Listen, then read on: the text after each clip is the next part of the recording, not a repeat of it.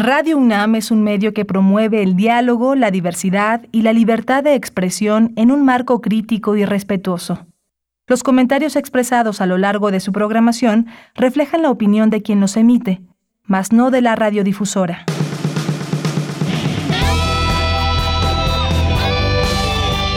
Prisma RU. Relatamos al mundo.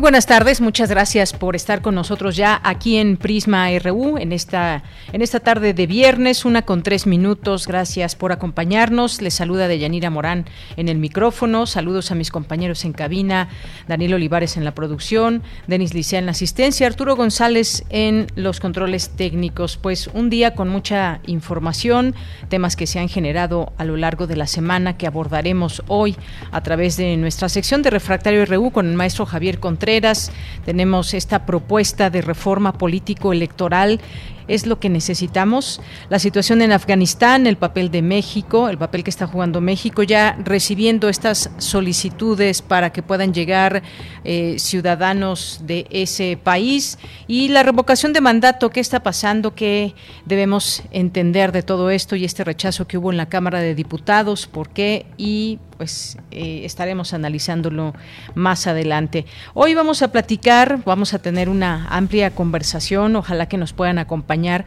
con el doctor Mauricio Comas García, que él nos va a platicar sobre la efectividad de las vacunas, de todas las vacunas que se están aplicando aquí en México. Ahora ya se sumará también la vacuna moderna. Efectividad, porcentajes y más. Si tienen preguntas, por supuesto, abrimos la posibilidad con ustedes para que nos hagan llegar sus comentarios en las redes sociales, arroba PrismaRU en Twitter y PrismaRU en Facebook.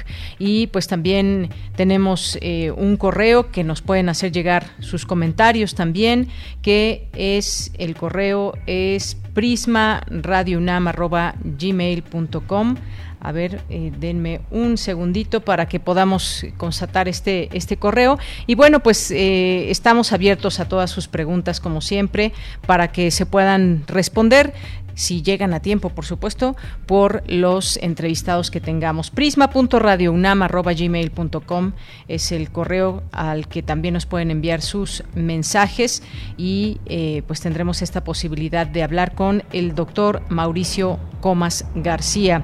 Vamos a platicar también, los vamos a invitar para también promover distintas actividades que se pueden hacer desde casa, como eh, un cineclub que nos van a platicar, nos van a invitar, proyecto que ya lleva 10 años y que reúne, reúne películas de cine independiente y más, así que también tendremos esta conversación más adelante. Eh, también tendremos, como es costumbre en este espacio, la información universitaria y un comunicado importante que le daremos a conocer. También tendremos la información nacional e internacional. La sección de Corriente Alterna, que es esta unidad de investigaciones periodísticas de la Coordinación de Difusión Cultural de la UNAM. Hoy Marcela Vargas nos va a platicar sobre un trabajo que han hecho sobre vacunas que trae eh, varias voces de científicos, de personas que hablan al respecto de este tema, así que no se lo pierdan también este trabajo que tendremos en esta sección. Así que desde aquí, relatamos al mundo. Relatamos al mundo. Relatamos al mundo. Hoy viernes 20 de agosto del año 2021 en la información universitaria, la UNAM publicó hoy los lineamientos generales para las actividades universitarias en el marco de la pandemia de COVID-19. El objetivo es actualizar las medidas específicas sobre promoción y protección de la salud de los estudiantes. La aplicación de estos lineamientos son de carácter obligatorio y general para toda la comunidad universitaria y se basan en los siguientes principios rectores. Privilegiar la salud y la vida, solidaridad y no discriminación, y responsabilidad compartida. Estos lineamientos que dejan sin efecto los publicados del 22 de junio de 2020 y entran en vigor este viernes, se pueden consultar ya para eh, que los conozcan a detalle en la Gaceta Digital y en la página oficial de nuestra Casa de Estudios. Es importante que los estudiantes accedan al seguro médico al que tienen derecho y conozcan sus beneficios a través de aplicaciones en línea. En la información nacional, la tormenta tropical Grace se convirtió nuevamente en huracán categoría 1. El estado de Veracruz se mantiene en alerta. El subsecretario de Salud, Hugo López Gatel, informó que se hizo un nuevo ajuste al semáforo epidemiológico por COVID-19 y ahora las clases presenciales serán consideradas como una actividad esencial. Eduardo Clark, director de la Agencia Digital de Innovación Pública de la Ciudad de México, informó que la capital del país se mantiene en semáforo color naranja. Vamos a escuchar. Continuamos en semáforo naranja, por lo menos una semana más. Nos llegó la notificación justo hace un rato y estamos dentro del semáforo naranja, estamos en, entre el naranja y el amarillo. En ese caso, eh, hospitalizados en la zona metropolitana del Valle de México, hoy hay 4.858 hospitalizados. Son 138 menos que los que teníamos la semana pasada, entonces es la primera semana desde finales de mayo que vemos una reducción en la ocupación hospitalaria, esto en el Valle de México y eh, es una reducción que ha sido particularmente en la Ciudad de México, como van a ver en la siguiente lámina. Siguiente. También tenemos la buena noticia que en los últimos cinco días ha quedado más clara la caída en la positividad de las pruebas que hacemos en macroquioscos, centros de salud y, y centros comerciales. Nuestro punto máximo fue de cerca de 2.900 positivos en promedio diario los primeros días de agosto y derivado de caídas bastante importantes en los últimos 5 o 6 días, estamos hablando ahora de alrededor de 2.100, es decir, una caída pues cercana al 40% en algo como 15 días en el número de positivos identificados. Bien, pues esas son las, las eh, los números que se dan en torno a los contagios, a cuál es la prevalencia aquí en la Ciudad de México, que la siguiente semana seguirá en el semáforo color naranja, pues como vemos, siguen dándose los contagios por miles. Esto ante el mundo de personas que implica los millones que somos en la Ciudad de México, en la zona conurbada del Valle de México, eh, pueden sonar pueden sonar pocos con respecto a los millones que somos. Sin embargo, hay que recordar que estos casos diarios se van sumando a todos los que durante toda la pandemia han dado positivos. Son miles y miles de personas, así que el cuidado debe seguir más que nada vigente y pese a que ya se tengan las vacunas, una dosis o el, el esquema completo, el cuidado debe ser el mismo que hemos tenido desde siempre para evitar cualquier contagio. Y el presidente Andrés Manuel López Obrador advirtió que el Instituto Nacional Electoral y el Tribunal Electoral del Poder Judicial de la Federación están mostrando el cobre al ordenar un recuento de votos en el estado de Campeche. Al participar en la inauguración del diplomado Elecciones, Representación, Política y Gobernanza Electoral, Lorenzo Córdoba dijo que ejercer la autonomía y la independencia tiene sus costos en tiempos en los tiempos actuales. Aseguró que la democracia en México ha avanzado gracias al pueblo. Y en la información internacional, la Organización del Tratado del Atlántico Norte pidió a los talibanes que permitan la evacuación de los afganos que deseen abandonar el país. Prometió que los aliados mantendrán una estrecha cooperación durante la operación. Analizan los efectos de la llegada de los talibanes para la libertad de expresión de las mujeres afganas. Estados Unidos extendió hasta el 21 de septiembre las restricciones para viajes no esenciales. Entre ellas está el turismo. Si ustedes quieren viajar a Disneylandia, los estudios Universal o a donde o darse una vuelta por la Gran Manzana, pues esto no se puede. Está cerrado al turismo en sus fronteras terrestre con Canadá y México terrestre, porque se pueden hacer viajes por avión y con todos eh, los elementos que se piden, protocolos como la prueba PCR.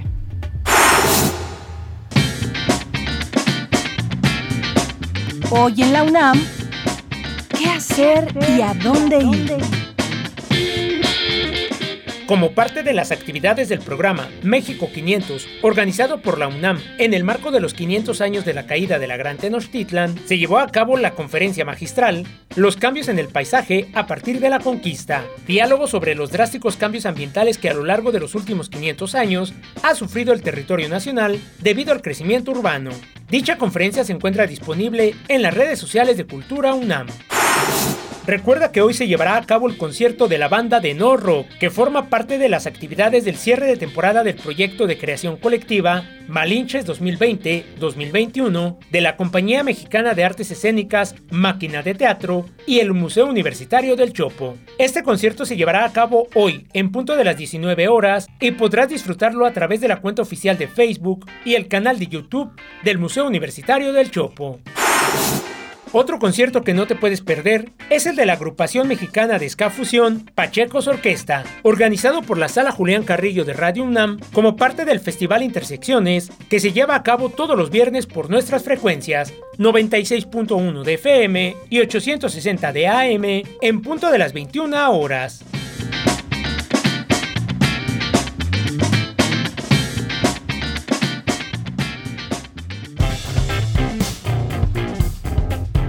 Campus RU. Bien, en nuestro campus universitario de este viernes 20 de agosto eh, nos vamos a enlazar con mi compañera Virginia Sánchez para hablar sobre la pandemia que ha abierto posibilidades de analizar críticamente y revisar nuestros quehaceres individuales y colectivos. Así lo señaló el rector Enrique Graue al inaugurar la octava edición del Foro 2020. ¿Qué tal, Vicky? Muy buenas tardes. Adelante. Gracias, ella. Muy buenas tardes a ti y al auditorio de Prisma RU. El Foro 2020 fue creado por Fundación UNAM para reflexionar sobre los problemas más apremiantes del país y de las contribuciones que la UNAM como Universidad de la Nación puede ofrecer para enfrentarlos. Y en esta edición se aborda la llamada nueva realidad tras la pandemia, realidad que no es otra cosa que un futuro convertido en el presente que ya nos alcanzó y que se ha manifestado con serios efectos sociales, políticos y económicos que han impactado el desarrollo de la nación.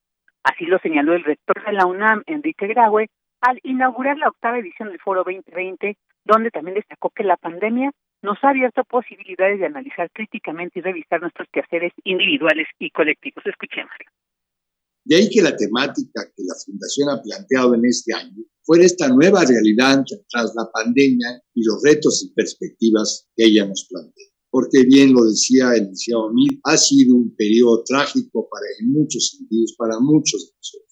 Pero en otros, ha abierto oportunidades para analizar críticamente y revisar nuestros quehaceres individuales y colectivos. E indudablemente el Foro 2020 es un espacio natural para poder hacer.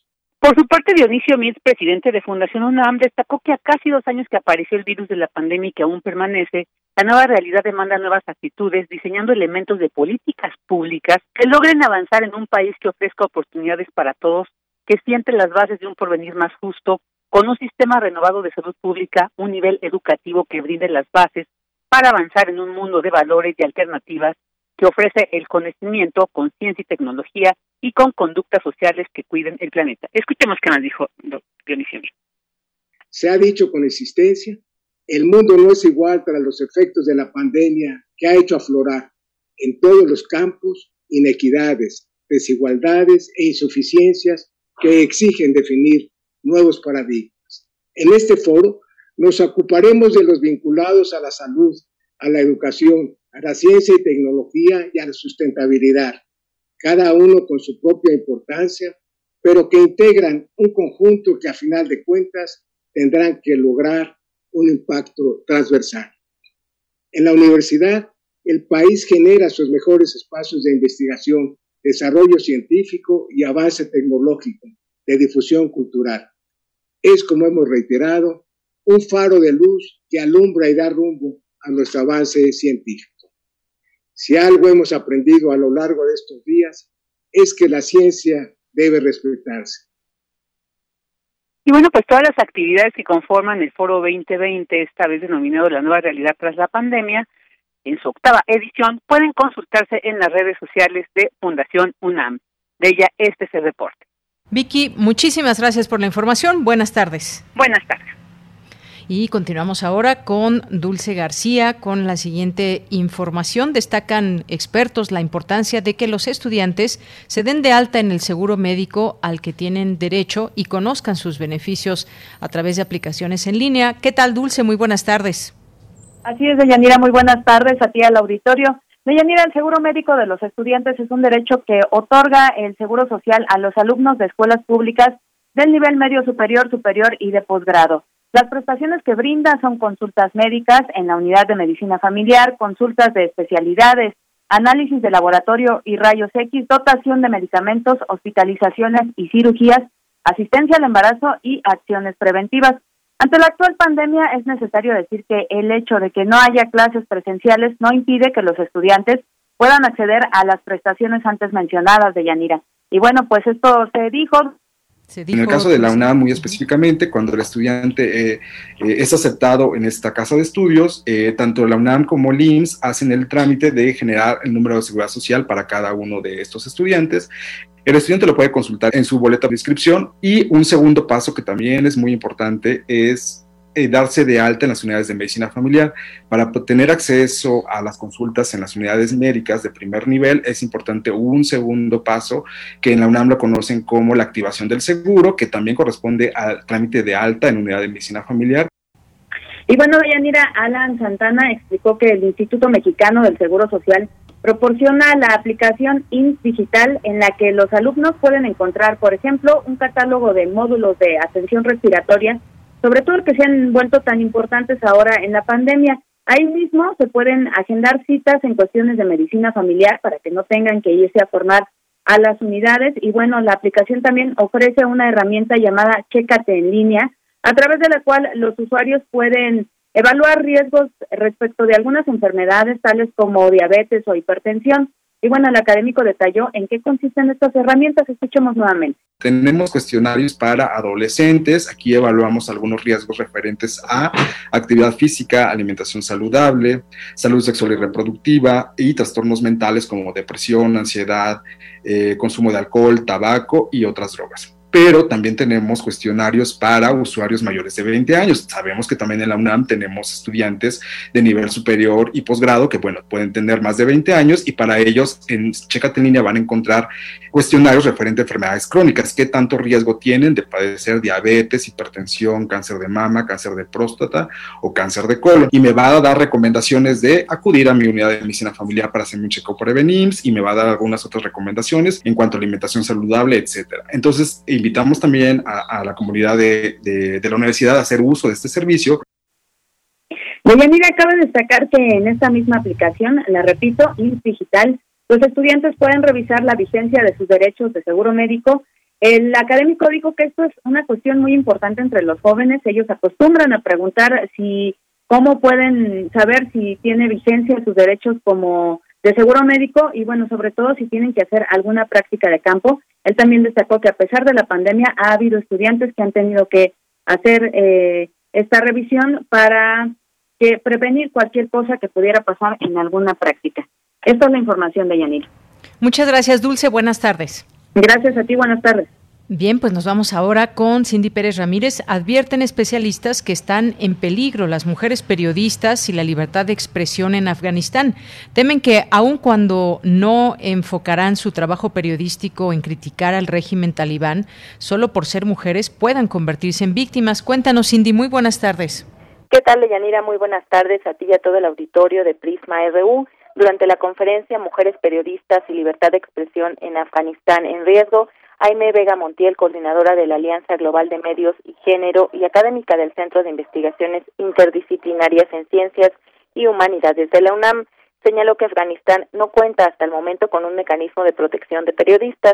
No obstante, en los últimos 20 años se impulsaron acciones rumbo a la igualdad de género en los medios de comunicación, lo que permitió que la voz y las problemáticas de mujeres fueran visibilizadas a través de los medios nacionales e internacionales.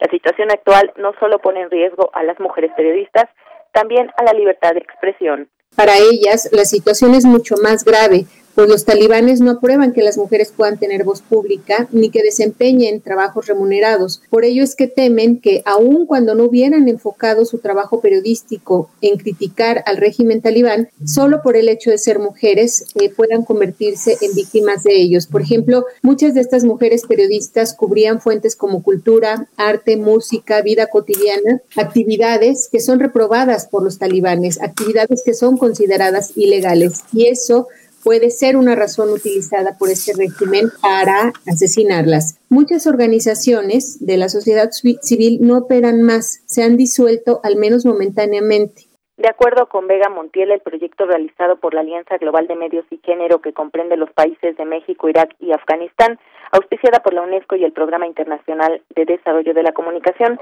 reveló que el 20% de las mujeres periodistas habían tenido que dejar sus trabajos en los últimos seis meses debido a las amenazas y la violencia creciente de los talibanes. Ellas tuvieron que renunciar a sus trabajos porque temían por sus vidas. Una baja del 20%, nos advierte Ruchi, es muy preocupante y terrible, pues eso significa que la voz de las mujeres periodistas deja de ser escuchada a través de los medios informativos. Una de las razones más importantes por las que renunciaban estas periodistas es porque no existía un mecanismo de protección de periodistas en el país. Hoy hemos llegado al grado de que no hay gobierno y es la renuncia del 95% de las mujeres periodistas del país. No es el 100%, pues el otro 5% salió justamente el día de ayer a las calles de Kabul, haciendo a un lado el terror que las paralizaba. Es importante tomar en cuenta que Kabul no es el resto del país. Al tratarse de la capital, el comportamiento de los talibanes es más moderado, pero la situación crítica es en las provincias. De Yanira basta decir que un alto dirigente talibán dijo que el papel de las mujeres en Afganistán, incluido su derecho al trabajo y a la educación, y cómo deben vestirse será decidido en última instancia por un consejo de eruditos islámicos. Esta es la información que tenemos y estamos al pendiente. Muchas gracias, gracias Cindy. Pues sí, nos queda mucha duda de cuál será o quién conforma ese consejo erudito para decidir sobre las mujeres, eh, sobre lo que han ganado durante todo este tiempo, a qué se dedican y por qué han tenido que renunciar a sus trabajos, dado que en ese régimen talibán, por lo menos en sus momentos donde lo han dejado en claro, pues no quieren que las mujeres estudien, que las mujeres trabajen, la mujer tiene un, un papel relegado en la sociedad, en la familia propia.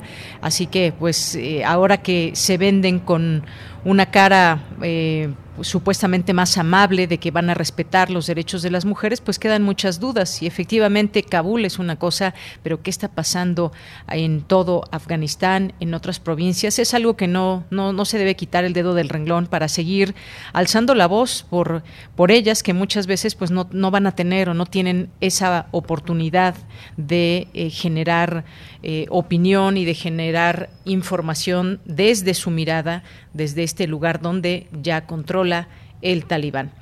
Gracias, Cindy, y continuamos. Prisma RU. Relatamos al mundo.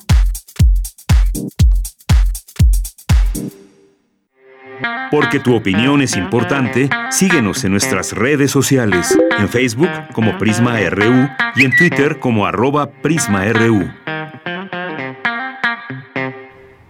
Continuamos, es la una de la tarde con 26 minutos. Como les dije al inicio, vamos a platicar sobre vacunas. Hay mucha información disponible y pese a todo ello, no, no me dejarán mentir muchas veces eh, entre las pláticas que uno escucha y que se tienen con respecto a las vacunas, cuál te tocó, a mí me tocó esta u otra vacuna, me hubiera tocado esta porque tiene más efectividad, es mejor esta que aquella, en fin, una serie de a veces de conjeturas que hacemos pero siempre tenemos que atender la parte médica. Una cosa es lo que podamos nosotros eh, pensar e interpretar, pero todas estas vacunas que se están poniendo en México son efectivas hasta donde tenemos ese conocimiento. Pero vamos a hablar a detalle de cada una de ellas, cómo, eh, qué tipo de vacunas son. Vamos a platicar hoy de este tema. Ya está en la línea telefónica el doctor Mauricio Comas García, que es doctor en química por la Universidad de California en Los Ángeles y académico investigador de la Facultad de Ciencias de la Universidad Autónoma de San Luis Potosí en el Centro de Investigación en Biomedicina y Salud. Doctor, bienvenido, muy buenas tardes. Muy buenas tardes. Doctor, pues preguntarle cuál es su opinión sobre, eh, sobre estas vacunas que se están poniendo en México, que se están aplicando, y tomando en cuenta también, ahora se suma una más que es eh, Moderna, que ya fue aprobada también por COFEPRIS y que será una eh, vacuna de aplicación de emergencia, pero tenemos otras tantas, otras tantas vacunas e incluso pues desarrollos que se están haciendo en México que esperemos que pronto vea, vean la luz para que se puedan aplicar porque hay todavía, eh, doctor, muchas eh, preguntas que se van respondiendo conforme pasa el tiempo. ¿Cuánto tiempo va a durar la efectividad de las vacunas que ya se han aplicado? Y algunas otras interrogantes. Pero de manera general podríamos empezar hablando de estas vacunas que se aplican en México. Doctor, le cedo la palabra. Muchas gracias. Mira, tenemos eh, una vacuna, bueno, ya va a haber dos, con, con la de Moderna, que son basados en simplemente en ácidos nucleicos, ese pedacitos de RNA, esta es información transitoria que entra a la célula y después de un tiempo desaparece, pero genera una respuesta inmune muy fuerte. Y eh, de todas las vacunas, las que están basadas en, en esta tecnología, que es la de Pfizer y Moderna, son las que ofrecen no solamente la mejor protección a corto plazo, corto plazo quiero decir unos 15 a 30 días después de la segunda dosis, eh, sino que también a largo plazo los estudios que ya salieron demuestran que se genera una respuesta de memoria, es decir, con el tiempo nuestros anticuerpos contra eh, un patógeno en específico van a ir disminuyendo, pero quedan guardadas en el cuerpo ciertas células que tienen memoria y que van a recordar a este patógeno. Bueno, pues es justo este esta esta vacuna de Pfizer y de Moderna, que ya se ha estudiado este efecto, y ocho o nueve meses después eh, ya hay estas eh, células de memoria, las cuales son muy buenas identificando no solamente el virus original con tal cual se diseñó la vacuna, sino contra las nuevas variantes. Entonces, por ese lado tenemos a, Pfizer y, Moderna que son excelentes, y después tenemos otra que es muy buena en términos de protección, que da una protección similar, que es la de eh, Instituto Gamalaya, la Sputnik 5. Esta también genera muy buena respuesta inmune, aunque todavía no sabemos cuánto dura la respuesta inmune y eh, cómo va a reaccionar contra las nuevas variantes. Esos estudios están en camino. Después bajando un poquito en calidad, pues tenemos, este, bueno, no en calidad, todas son de alta calidad, sino en eficacia, pues tenemos eh, a Cancino y a Sinovac y a AstraZeneca, las cuales no tienen una eficacia, es decir, hay mayor probabilidad de que te infectes, pero si te infectas, eso es muy importante decirlo, la probabilidad de que acabes en terapia intensiva es muy baja. ¿sí? Eso es importante.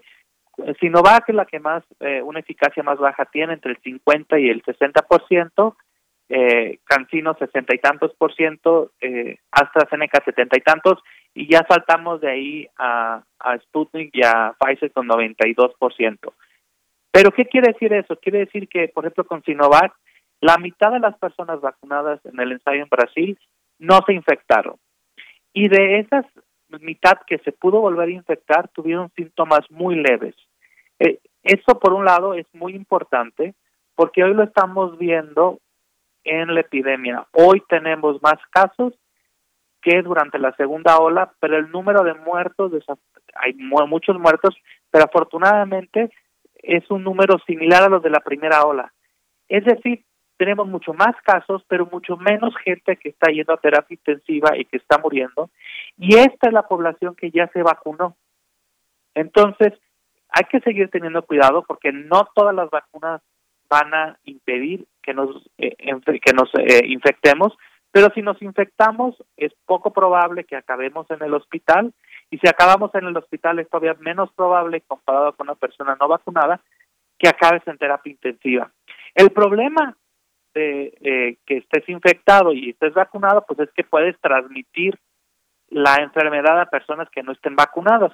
Entonces, en este sentido sí es muy importante el seguir con las medidas de protección de bueno pues si yo no eh, y aunque yo esté vacunado aunque y, no me siento mal pero estoy con una persona que no esté vacunada pues respetar a la persona no vacunada y mantener las distancias Eh, no, no sé si me explico bien. Sí, sí, sí, por supuesto, doctor. Y además, bueno, algo que también hay que comentar, me parece muy importante, es que pues todas estas vacunas han pasado por distintas fases de estudio clínico antes de que puedan ser aprobadas y se puedan ya aplicar en la población por los países que las que las crearon y eh, pues tenemos estas vacunas ahora en México, aunque pues por ejemplo cuando vimos eh, y ahí surgieron quizás algunas dudas en algún momento en algunos países de Europa se retiró la segunda aplicación de, AstraZeneca y se combinó con la de Pfizer. Y hubieron algunas, algunas situaciones que eh, ponían en duda o quizás por este tema de la trombosis o cómo se fueron dando algunos muy pocos casos dentro de los millones de personas que se les aplicaron. Y luego también pues están estas eh, situaciones de que cuál si hay una mejor vacuna que otra otra o cuáles son las maneras en cómo se puede evaluar, pero a final de cuentas, ah bueno, y también lo que sucedió con este pasaporte eh, europeo, donde pues dejó fuera algunas vacunas. Algunas de ellas son las que se eh, aplican en México y que no permiten eh, o no están catalogadas como válidas, digamos, para aquella región. Esto de alguna manera pues puede generar ciertas ciertas dudas. ¿Qué es lo que nos puede decir sobre sobre esto que ha sucedido con estas vacunas? Bueno, lo de lo de AstraZeneca son dos cosas. Eh, AstraZeneca ha tenido muy mal manejo de relaciones públicas porque la la incidencia de eh, trombosis por la vacuna de AstraZeneca es la misma que para Pfizer y Moderna. Mm, por alguna razón se armó un tremendo lío en Europa porque no lo supieron manejar. ¿eh? Mm. eh ahí eh, hay que tener mucho cuidado en eso porque realmente no, no presenta efectos secundarios eh, adversos de, de, consideración.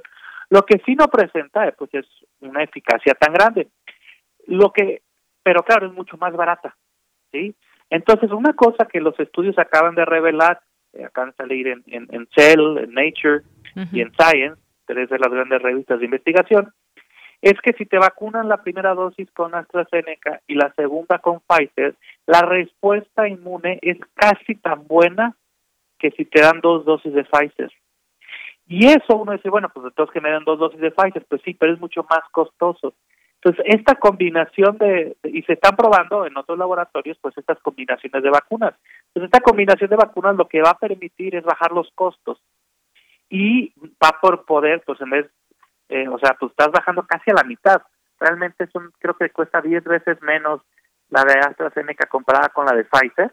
Pues si nada más tienes que dar una, dosis, una dosis de AstraZeneca, estás prácticamente bajando, perdón, una dosis de Pfizer, estás prácticamente bajando costos a nivel industrial, pues más o menos a la mitad. Entonces, eso es muy importante. ¿Qué vacuna es la mejor? Pues la que encuentren. De no vacunarse, estar vacunados, hay que vacunarnos con la que nos pongan. Que tal vez yo quería una, pues sí, pero tal vez no te llegó.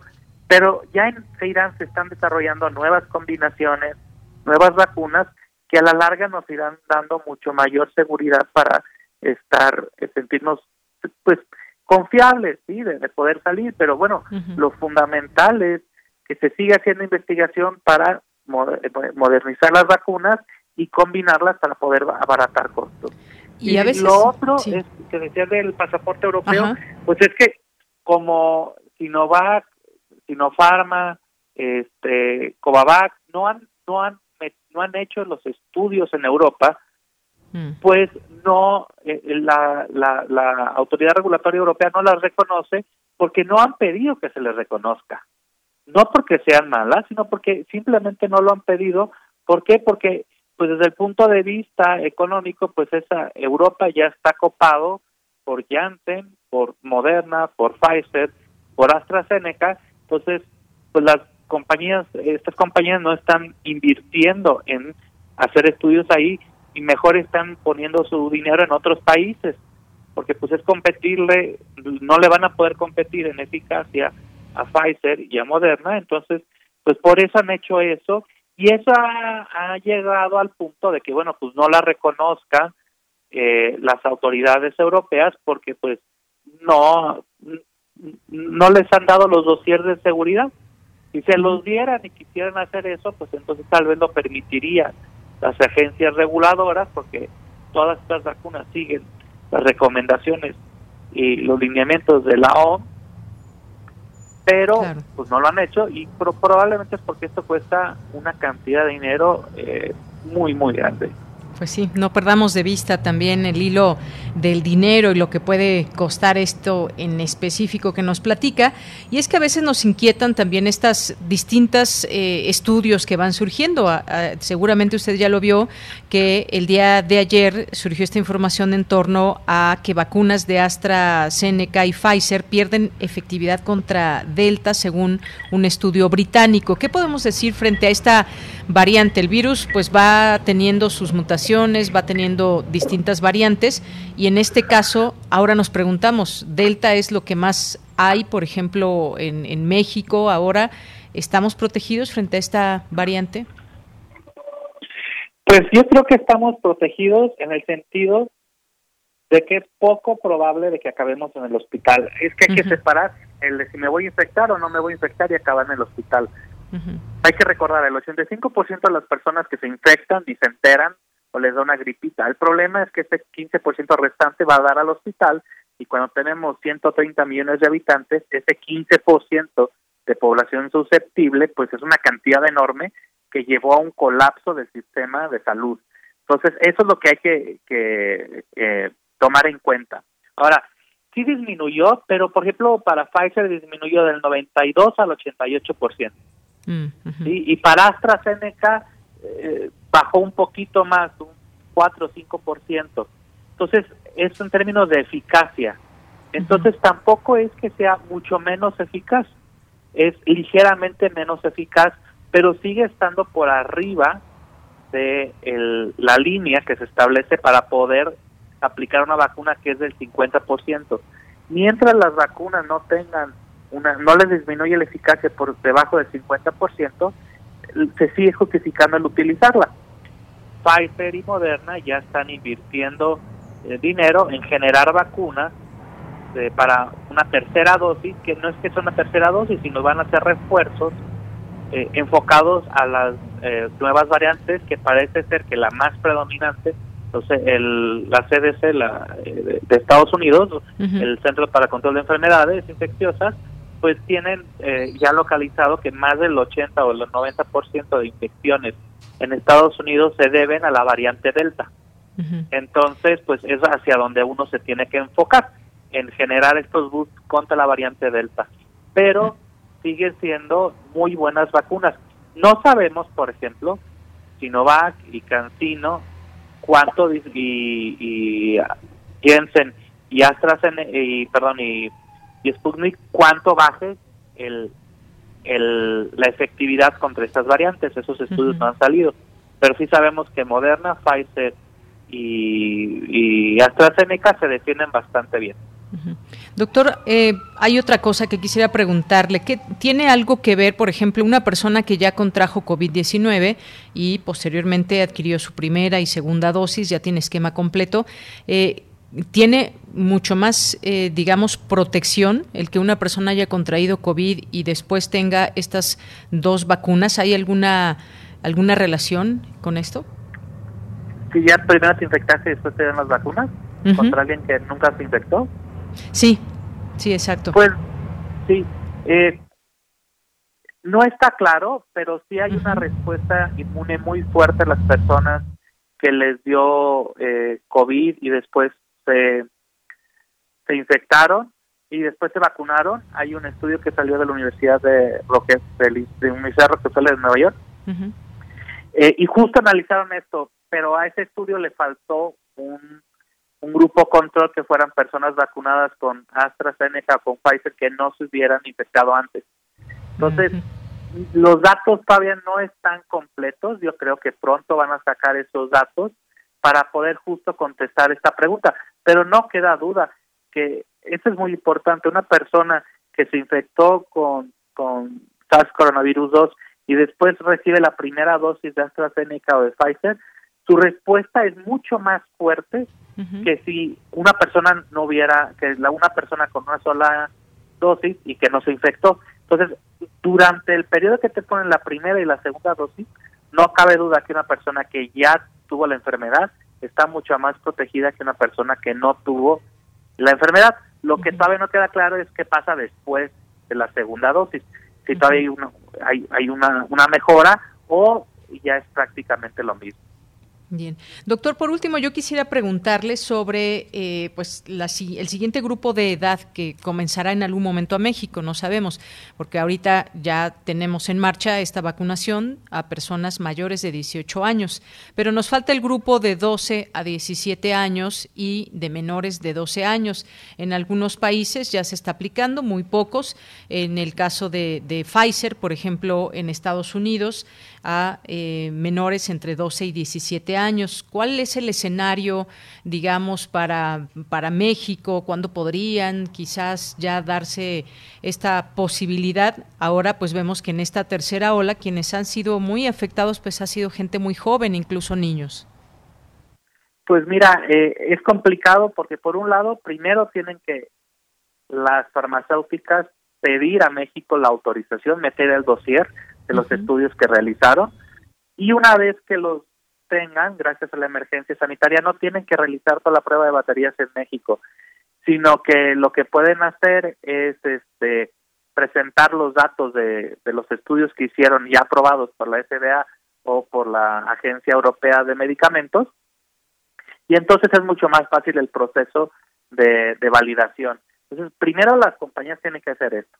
No sé si ya lo hicieron, eh, y después de que hagan esto las compañías, entonces ya los, este, ya será cuestión de que el gobierno decida si hay dinero y hay infraestructura para aplicárselas, porque bueno, el hecho que esté permitido en otros países, pues también implica gastos muy fuertes para el gobierno mexicano y, y hay que aceptar que pues somos un país con muchas carencias, entonces eh, por eso es muy importante saber por ejemplo, ¿qué pasará con la combinación de AstraZeneca con, con eh, Pfizer en jóvenes, en personas más jóvenes? Porque si les da muy buena protección, pues podríamos bajar costos. Entonces es un escenario muy complejo que pues depende de decisiones económicas, políticas y sanitarias. Así es. Y bueno, también ya por último este tema que nos han estado preguntando la, quienes se aplicaron la vacuna eh, Cancino, si se requerirá una segunda dosis. Aún no se ha dicho nada en México, pero es posible que se requiera una segunda dosis. El director de la compañía, eh, el CEO, así lo, lo manifestó. Así es. Entonces, lo más probable es que esto ocurra.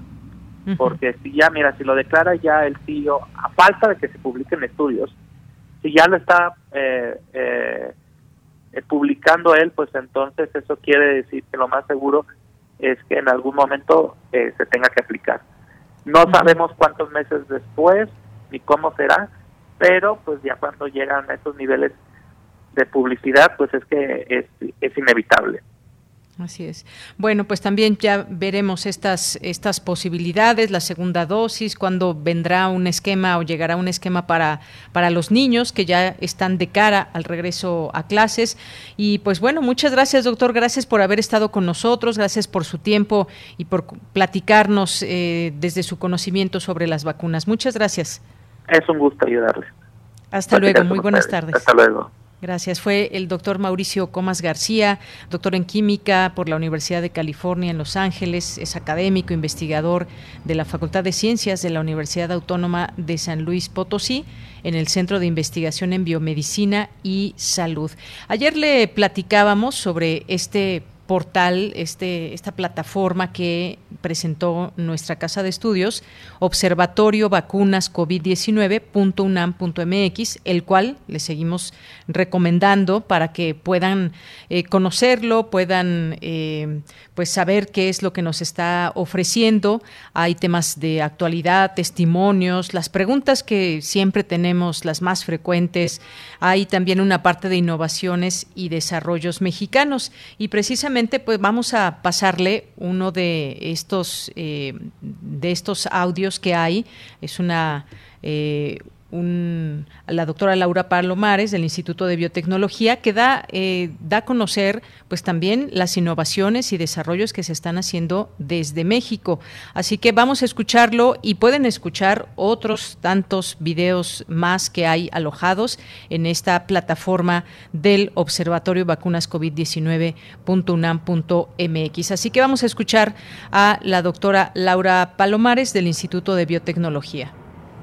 Hola, soy Laura Palomares, soy investigadora y directora del Instituto de Biotecnología de la UNAM, desde donde hace más de año y medio estamos trabajando en el desarrollo de una vacuna contra COVID-19.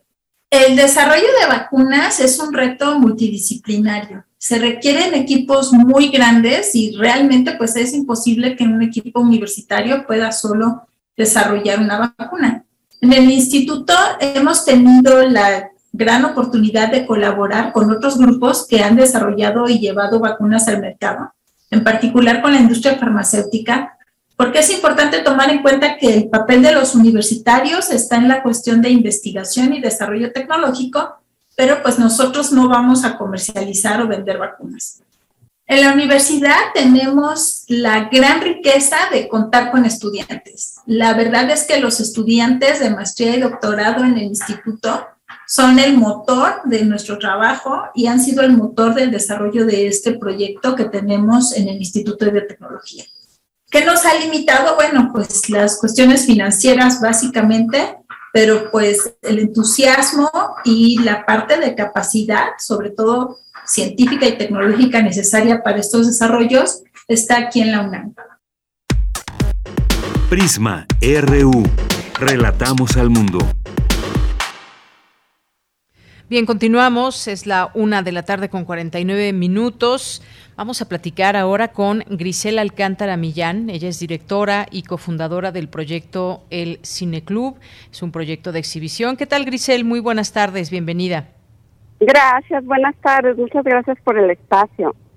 Grisel, pues nos gustaría que nos, nos, platiques en principio sobre, sobre este, este proyecto que cumple 10 años, tengo entendido, celebra 10 años eh, pues ofreciendo buen cine con actividades que hay y que van a ser o han hecho presenciales, actividades presenciales y en línea. Ahora con, con todo este contexto que tenemos, se suma a estas actividades y posibilidades para disfrutar de buen cine en línea. Platícanos un poco de El Cine Club.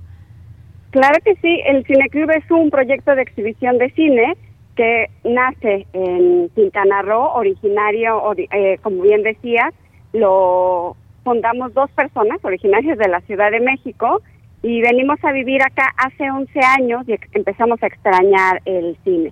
Empezamos a idear esta posibilidad de crear un cineclub y 10 años después estamos celebrando 10 años de compartir cine, este 2021 y justamente como, como bien decías, el contexto en el que estamos, pues desde el año pasado, también nos ha puesto en esta posibilidad de estar pensando, imaginando cómo no perder el contacto con nuestra comunidad cinéfila que ya veníamos construyendo en este tiempo, pero también cómo esto nos daba la posibilidad de conectar con otros públicos, con otras comunidades que estuvieran eh, más allá de, Quintana Roo, de Playa del Carmen en específico, que es donde estamos.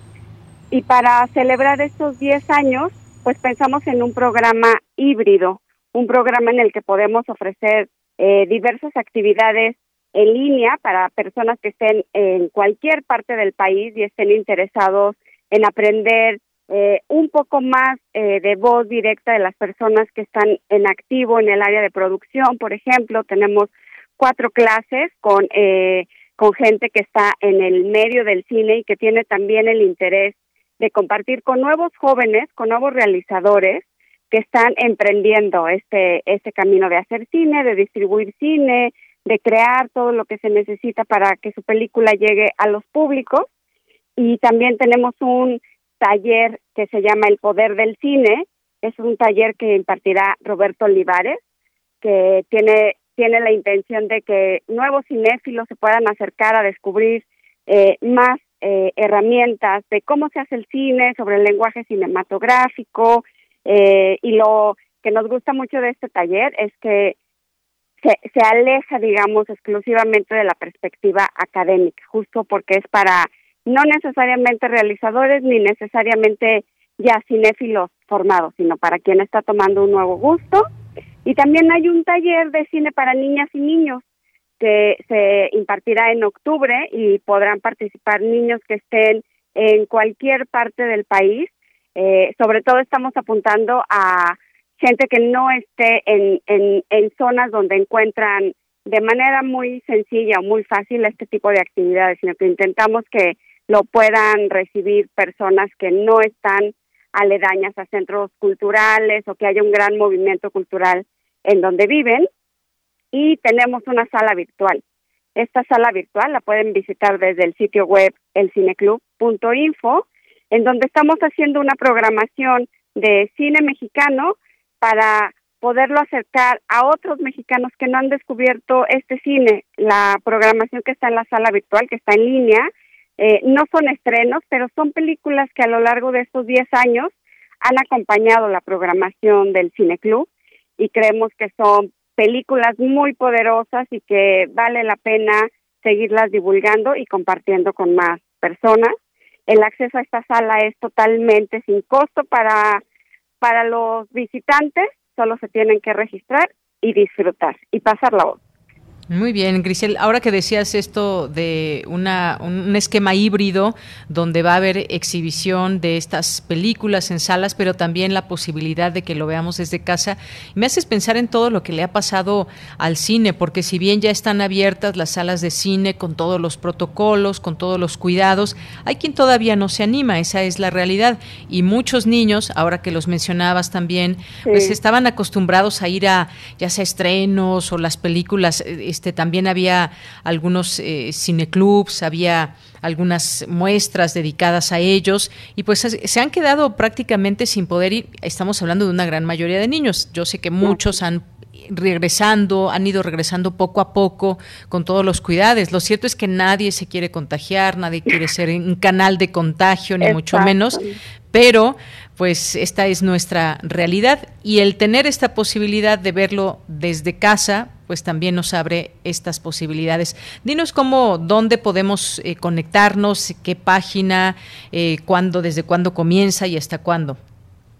Sí, la sala virtual está disponible desde ya a través del sitio web El Cineclub, así con el artículo todo corrido elcineclub.info y vayan a la sección que se llama Cine desde casa. Ahí van a encontrar, ahorita tenemos tres películas mexicanas eh, y una película colombiana. Eh, solamente les va a pedir su nombre, su correo electrónico, la ciudad en donde, desde donde están viendo las películas y listo, eh, podrán acceder. Cada mes estaremos cambiando la programación hasta el mes de diciembre, es decir, que habrá, habrá cinco, cinco programas que podremos ver desde este sitio web, eh, si no están, si no andan en la Riviera Maya, eh, seguimos y podemos conectar desde, desde internet. Y también creo que completando lo que tú decías antes, como promotores de, de cine, como exhibidores de cine, eh, nosotros desde el Cine Club hemos llegado también como a un punto en donde estamos reconciliándonos con las pantallas.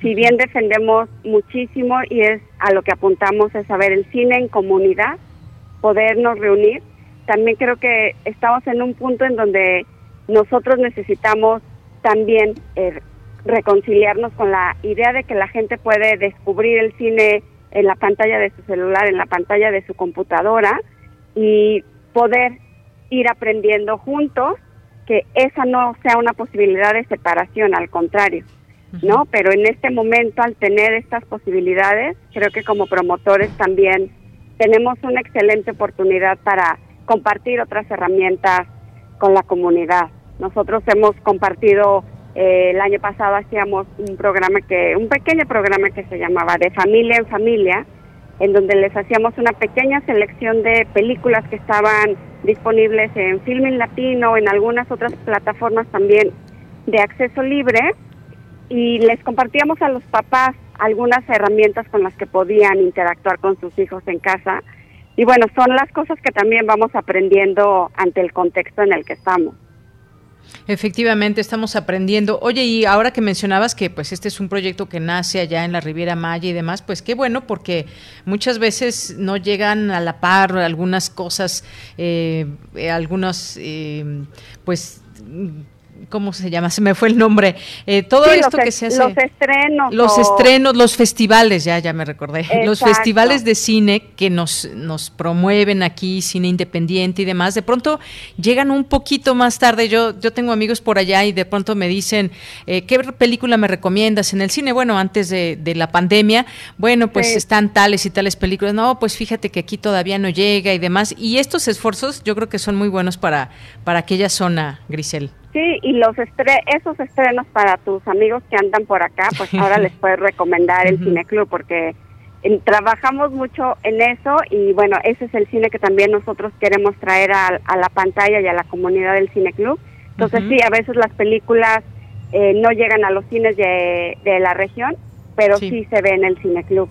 Entonces sí, es un, es un esfuerzo y es un esfuerzo que se sostiene pues por la recepción de la comunidad eh, y bueno ahora con la virtualidad pues estamos ampliando estamos ampliando la comunidad y conociéndonos con nuevas personas y pues aprendiendo. Los invitamos a que celebren con nosotros 10 años de compartir cine que visiten nuestro sitio web que visiten la sala virtual que visiten la sección 10 años de cine y ahí puedan ver cuándo son las clases que son en línea, los talleres, ahí mismo se pueden registrar eh, y, estar en contacto, pasar la voz de este proyecto y enterarnos de otra otros esfuerzos en gestión cultural que suceden fuera del centro del país. Claro que sí. Bueno, pues dejo, de nueva cuenta esta página que nos has dado, el Cineclub, así, el cineclub.info, y ahí se van a la sección de cine desde casa. También sus redes sociales están en Instagram como arroba el cineclub, en Twitter como arroba el guion bajo cineclub, en Facebook como el cineclub y este sitio web que acabamos de dar. Así que, pues muchas gracias, Grisel. ¿Algo con lo que te quieras despedir? Muchísimas gracias a ustedes por el espacio, invitarlos a todos los que nos escuchan a curiosear el sitio web y divulgar este proyecto y celebrar con nosotros a la distancia y que sigamos fortaleciendo toda el área cultural y artística. Por supuesto. Pues muchas gracias Grisela Alcántara Millán, directora y cofundadora del proyecto El Cineclub, proyecto de exhibición. Muchas gracias por estar con nosotros. Muchas gracias, buenas tardes. Muy buenas tardes, hasta luego. Son las 2 de la tarde en punto, nos vamos al corte, regresamos a la segunda hora de Prisma RU. Relatamos al mundo. Relatamos al mundo.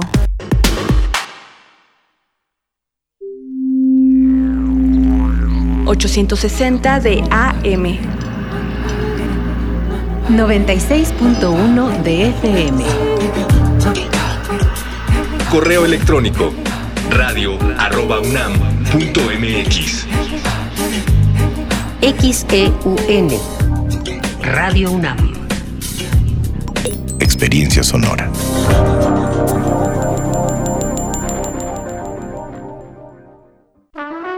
Aire recibes, metal vibrante, brisa que orienta a los extraviados y estremece a los amorosos. La música para trompeta, salsa, jazz, balada, está en Viento de Bronce. Con Juan Arturo Brennan, lunes a viernes 6.40 de la mañana y 15 horas. Radio UNAM, experiencia sonora. Esto es violencia política en razón de género. Estás exagerando. Estas cosas pasan desde siempre. ¿Violencia política? No sé. Mejor que te guíen quienes saben. Consulta la guía para la prevención, atención, sanción y reparación integral de la violencia política contra las mujeres en razón de género en igualdad.ine.mx. También puedes escribir a vpgqueja.ine.mx. Contamos todas, contamos todos. INE. ¿Te toca vacunarte contra la COVID-19? Antes de ir, come bien y toma tus medicamentos. No llegues con mucha anticipación. Hidrátate bien con agua natural. Si tienes dudas, visita mivacuna.salud.gov.mx. Recuerda, la vacuna te protege y protege a quienes queremos. Cuidémonos entre todos, vacúnate y no bajes la guardia. Gobierno de México. Este programa es público ajeno a cualquier partido político. Queda prohibido el uso para fines distintos a los establecidos en el programa. Un susurro. El epicentro de las vibraciones del mundo donde lo mecánico entra al oído y lo sublima. Islas resonantes. Pensar el mundo a través del sonido. Entrevistas y reflexión sobre el arte de escuchar de la mano de Cintia García Leiva.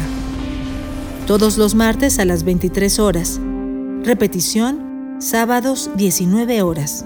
Islas, Resonantes. Radio UNAM. Experiencia sonora. Las comunidades indígenas germinan conocimiento, maravilla y tradición. Son el México profundo, el presente donde hilan un collar de flores. Xochicóscat, collar de flores, con Mardonio Carballo, lunes 10 de la mañana por Radio UNAM. Experiencia sonora. Prisma RU. Relatamos al mundo.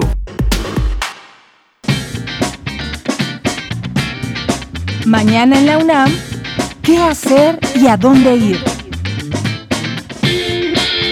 No te puedes perder la retransmisión de la serie Foro de la Mujer, que obtuvo la inscripción en el Registro de la Memoria del Mundo de la UNESCO en 2019 como la primera serie radiofónica de contenido feminista en México. La retransmisión de esta selección de programas busca acercar a las nuevas generaciones las voces de quienes lucharon en aquellos años por la reivindicación de sus derechos y preguntarnos si las condiciones de vida de las mujeres de hoy han cambiado. Sigue la retransmisión de esta serie todos los sábados y domingos en punto de las 11 horas a través de nuestras frecuencias 96.1 de FM y 860 de AM. Uno de los valiosos legados de la Bienal Internacional de Radio es la colección de radiodramas premiados en su concurso procedentes de diversas partes del mundo de habla hispana. Para enriquecer la programación de Radio UNAM y ofrecer al público la mayor variedad de estas producciones, presentamos el acervo de la Bienal de Radio. Mañana no te puedes perder el radiodrama Cábalas Gardelianas, idea y guion de Lalo Recanatini, bajo la producción artística de Ruido Blanco, Cooperativa de Sonido Argentina. Esta historia obtuvo el segundo lugar en la categoría de radiodrama en la Bienal Internacional de Radio de 2006. El detective Alberto del Mar recibe un curioso encargo, investigar si existe la mítica guitarra de la suerte de Gardel y encontrarla. Nunca se imagina que tal misión puede poner en riesgo su vida. Sintoniza mañana sábado 21 de agosto, en punto de las 20 horas, nuestras frecuencias 96.1 de FM y 860 de AM. Otra opción que no te puedes perder es Gabinete de Curiosidades, bajo la conducción de Frida Rebontulet, un espacio donde la curiosidad y las sombras del tiempo son los principales protagonistas de esta búsqueda por los archivos más extraños y antiguos de diferentes colecciones sonoras, fonotecas radiales y el acervo sonoro de Radio UNAM. Mañana domingo 22 de agosto se abordará el proyecto Sin andarse por las ramas, que revaloriza y rescata del olvido el trabajo de 25 artistas, escritoras, directoras y actrices que participaron en su momento en poesía en voz alta. Dicho proyecto, lanzado en abril de 2021, consiste en un programa de entrevistas ficticias que tiene por objeto abrir una narrativa alterna a la versión histórica más difundida del programa de poesía en voz alta. Sintoniza nuestras frecuencias este domingo 22 de agosto en punto de las 14.30 horas por el 96.1 de FM y 860 de AM. Disfruta de nuestra programación sonora y recuerda que no debemos bajar la guardia frente a la COVID-19. Para Prisma RU, Daniel Olivares Aranda. Bien, pues ya estamos de regreso en esta segunda hora de Prisma RU. Gracias por continuar en este programa Prisma RU como parte de la programación de Radio UNAM. Y nos encuentran aquí de lunes a viernes de 1 a 3 de la tarde con mucho gusto, pero sobre todo con mucha información para ustedes desde la mirada universitaria, reuniendo voces de expertos, de académicos, de científicos, analistas y más en este espacio que se dan cita, los hacemos que que, eh, que nos den cita aquí en este espacio para escucharlo sobre distintos y diversos temas que se van suscitando en México y el mundo. Y como siempre, con el gusto de recibir sus mensajes a través de redes sociales, arroba Prisma RU en Twitter, Prisma RU en Facebook. Nos escribe José Luis León, nos dice cerrando la semana escuchando Prisma RU. Aprovecho para invitarlos al homenaje a Eberto Castillo estaré moderando el lunes 23 a las 17.30 horas. Eh, pues aquí hacemos esta invitación de José Luis, que nos dice, Eberto Castillo Martínez, Perspectiva de Izquierda, convoca a honrar la memoria del ilustre precursor de la transformación de México a 93 años de su nacimiento, próximo 23 de agosto a las 17.30 horas, donde estarán presentes eh, algunas personas, Rosalío, Rosalío Hernández, Lauretzel Castillo Juárez, eh, consejera de Pemex, foro Experiencias con Eberto. Los asistentes compartirán experiencias y reflexiones sobre las aportaciones y actividad política profesional y profesional y personal del camarada Eberto Castillo, modera José Luis eh, León Gómez dice aquí la conexión por plataforma Zoom y aquí vienen todos los datos. Se los vamos a compartir por si alguien gusta también y que lo puedan que lo puedan seguir. Gracias también a Elizabeth Águila López, muchas gracias a Alfonso de Alba Arcos, gracias también a David Castillo, que nos dice que es viernes de complacencias, pero no nos manda ninguna complacencia. Así que bueno, si da tiempo, si da tiempo lo hacemos. Muchas gracias, David. Mario Navarrete también aquí nos acompañándolo por calles de la ciudad, este empedrado, que no alcanzo a distinguir, no sé si sea, no sé si sea Coyoacán o más hacia, hacia el sur, hacia Miguel Ángel de Quevedo. Bueno, pues ya ya, ya estaré investigando. Gracias, Mario. Santiago Luis Enrique Castillo, a nuestros amigos de bibliotecas y servicios digitales. Muchas gracias también aquí a Julián Bravo, a Andrés Mar, que nos dice sí al viernes, sí al fin viernes y escuchando Prisma RU. David aquí ya nos, nos manda esta canción, no la había visto, Love Rainer o eh, de Who, Dice Love Rain Over Me de The Who, ha de ser más bien, de The Who. Muchas gracias, eh, David.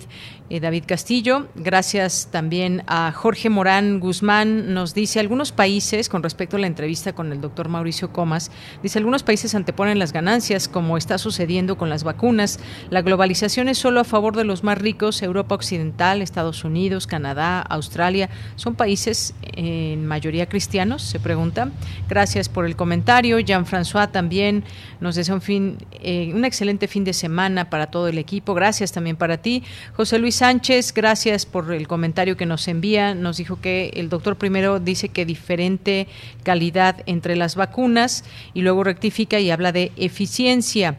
Eh, no deberían de compararse eh, muchas gracias. Dice la diferencia en protocolos y población ensayada. Gracias. Jesús Abraham nos dice gracias a Prisma RU conocí la plataforma Observatorio de Vacunas y lo primero que arroja es que México lleva casi 80 millones de dosis aplicadas. Yo pensé eso lo íbamos a conseguir allá por 2050. Gracias, Jesús Abraham. Bueno, pues llevamos una, una cantidad importante de vacunas aplicadas en el país, que si fuéramos algunos otros, incluso eh, eh, europeos, ya hubiésemos terminado si tuviéramos sus poblaciones. La verdad es que también hay que de pronto quitarse toda esta, eh, nos, nos ciega de pronto eh, este tema político de decir todo está mal o todo está bien, no se trata de eso, se trata de ir avanzando en esto con ayuda de todos. Efectivamente, por supuesto, claro que el gobierno tiene la mayor parte desde conseguir las vacunas, qué vacunas, la organización en conjunto con los estados. Hay un montón de cosas que se, que se toman en cuenta para que ya muchos de nosotros hayamos recibido una o dos dosis de la vacuna. Es un trabajo enorme que se ha hecho sí, por supuesto, en México y en todos los países donde se ha aplicado la vacuna. Y también destacarlo, hay muchos otros países donde eh, la vacunación se ha visto interrumpida, como en el caso de Haití, debido a este terremoto y algunas situaciones que se han presentado en algunos países que van muy lentos, en otros que pues gracias a este mecanismo de COVAX pueden hacerse llegar de vacunas, pero pero efectivamente no no no va a la par todos los países no van a la par, desafortunadamente, y por supuesto que sale el tema del dinero, cómo se distribuyen las vacunas, cuánto cuestan, cuáles son. Hay vacunas más caras que otras y más. Bueno, gracias también aquí a. Santiago nos dice, la verdad ha sido increíble eso, me alegra bastante y creo que eso significa un panorama no tan horrible a futuro, eh, de menos respecto a COVID, con respecto al número de vacunas aplicadas. Gracias, Santiago. Em, José Ramón Ramírez nos dice qué formas tan novedosas de disfrutar el cine. Felicidades por ese aniversario de Cineclub. Gracias por compartirlo y nos manda saludos desde la ciudad de Oaxaca. Muchas gracias. Y aquí también Dulce García nos dice que le gustó mucho la entrevista, que olvidó compartir, pero búsquela en el podcast de hoy de Prisma para que se quiten sus dudas sobre las vacunas COVID-19. Pues sí, estos, estos eh, distintos espacios que tenemos en, Radio UNAM que pues sírvanse que sean para toda la comunidad, pero para todo el público general, que son un punto de encuentro para nosotros mismos también de estar escuchando a través de distintos programas que han dedicado muchas horas a hablar de todo esto, de los enfoques médicos, las vacunas y más. Son un punto de referencia para todos nosotros. Eh, por supuesto que sí. Gracias a todos los que nos escriben. Nos tenemos que ir a la información. Nos vamos a la información ahora con Cristina Godínez. Al participar en la inauguración del diplomado Elecciones, Representación Política y Gobernanza Electoral, Lorenzo Córdoba dijo que ejercer la autonomía y la independencia tiene sus costos en los tiempos actuales. Adelante, Cristina. Buenas tardes, Deyanira. Un saludo para ti y para el auditorio de Prisma RU. Al inaugurar la quinta edición de este diplomado, Pedro Salazar, director del Instituto de Investigaciones Jurídicas de la UNAM, comentó que cuenta con 106 participantes de países como Ecuador, Perú, El Salvador, Paraguay, Venezuela y México y se tratará de un diplomado sumamente rico tanto por los ponentes como de las personas que cursan el diplomado. La vocación de nuestro instituto como una institución de educación de carácter público es realizar actividades de, sin duda, y esto es fundamental, rigor metodológico, pero también de imparcialidad política y, por supuesto, de compromiso de incidencia social. Estos tres elementos caracterizan a nuestras actividades y este diplomado no es la excepción. Espero que ustedes mirarán estos tres elementos a lo largo de todas las sesiones. El rigor metodológico, que además venturosamente tiene un enfoque interdisciplinario y problematiza desde distintas aristas de los saberes, los temas que serán tratados, pero que también tratan, sin duda, con rigor y con polémica y con espíritu crítico, pero con una vocación de imparcialidad política que es, creo, debida en las instituciones académicas, pero además con una dimensión de compromiso con la democracia, con las instituciones constitucionales y con el buen funcionamiento, que es muy importante, de los estados democráticos contemporáneos. En la primera conferencia participó Lorenzo Córdoba, consejero presidente del INE, quien abordó el tema de lo que significa organizar elecciones en tiempos de pandemia expresó que en las elecciones intermedias hubo una participación de más del 52% de la ciudadanía y de acuerdo con algunas encuestas aumentó la confianza en el árbitro electoral. El índice de aprobación y de confianza ciudadana en el Instituto Nacional Electoral aumentó del 62% que estaba antes de las elecciones a un 71 y de acuerdo con Consulta Mitofsky incluso un 80% después, a pesar de organizar elecciones en tiempos de pandemia, a pesar del contexto de violencia del país y a pesar del contexto, y aquí querido Piero, lamentablemente, como dicen los italianos, el mundo es un país igual que en Perú, igual que en Brasil, igual que en Bolivia, México, en México también ha habido un incesante ataque y descalificaciones contra la autoridad electoral. Ejercer la autonomía ejercer la independencia tiene sus costos en los tiempos que corren. Sin embargo, insisto, la participación ciudadana demuestra la apropiación de las elecciones por parte de las y los electores. Córdoba Vianelo dijo que entre las lecciones que deja la organización de elecciones en tiempos de crisis sanitaria están el desplegar estrategias comunicacionales, así como superar los desafíos operativos y los desafíos tecnológicos. De Yanira, este es mi reporte. Buenas tardes. Muchas gracias, gracias Cristina Godínez por esta información y nos vamos ahora con Cindy Pérez Ramírez. Expertos de la UNAM señalaron que con la inversión de Estados Unidos, nuestra nación no va a ganar mucho, por lo que es fundamental recuperar la soberanía alimentaria y sanitaria. Adelante. ¿Qué tal, Deyanira? Muy buenas tardes a ti y a todo el auditorio de Prisma RU. En la conferencia de medios a distancia, Estados Unidos con plan trillonario histórico para inversión en infraestructura, ¿qué implicaciones tiene para México? Especialistas de la UNAM coincidieron que México debe pensar en su propio plan de desarrollo de mediano y largo plazos, con el propósito de generar un crecimiento más incluyente, es decir, la apuesta a una reactivación económica debe basarse en una política desarrollista mexicana, porque esperar a que un tercero lo haga no va a funcionar. Noemí Levy, académica de la Facultad de Economía, refirió que los recursos crecientes para las familias pobres y la apertura de la economía de Estados Unidos han tenido efectos positivos en la economía mexicana. No obstante, debemos tener soberanía. No parece que va a cambiar la estructura productiva que está sustentada en el TEMEC. Yo no creo que este plan va a revivir nuevos sectores. Hasta el momento no hay indicio que vaya a revivir nuevos sectores económicos. Soberanía alimentaria. Creo que es un elemento fundamental que tenemos que recuperar. Soberanía sanitaria. No podemos seguir comprando vacunas o en general cosas en el resto del mundo que ya pudimos hacer nosotros. Oscar Ugarteche Galarza, del Instituto de Investigaciones Económicas, señaló que la apuesta de la recuperación de la economía mexicana es por el comercio exterior. Sin embargo, además que se añade en las cadenas de menor valor agregado y con salarios bajos, importa de Asia el grueso de lo que se utiliza. Así, la recuperación de la demanda estadounidense que impacta al sector exportador mexicano deja a nuestra economía en su conjunto con una contribución relativamente limitada. Probablemente lo que ocurra sea una reactivación de los sectores de maquila en el norte. Eso sí, va a pasar. Y eso va a impactar sobre los empleados que están en el norte. Pero en el, a nivel macroeconómico, la suma total no es una suma significativa en todo caso. Deyanira, este es el reporte de la conferencia Estados Unidos con plan trillonario histórico para inversión en infraestructura. ¿Qué implicaciones tiene para México? Muy buenas tardes. Gracias, Cindy. Muy buenas tardes. Y bueno, ahora nos vamos a la información internacional con Radio ONU.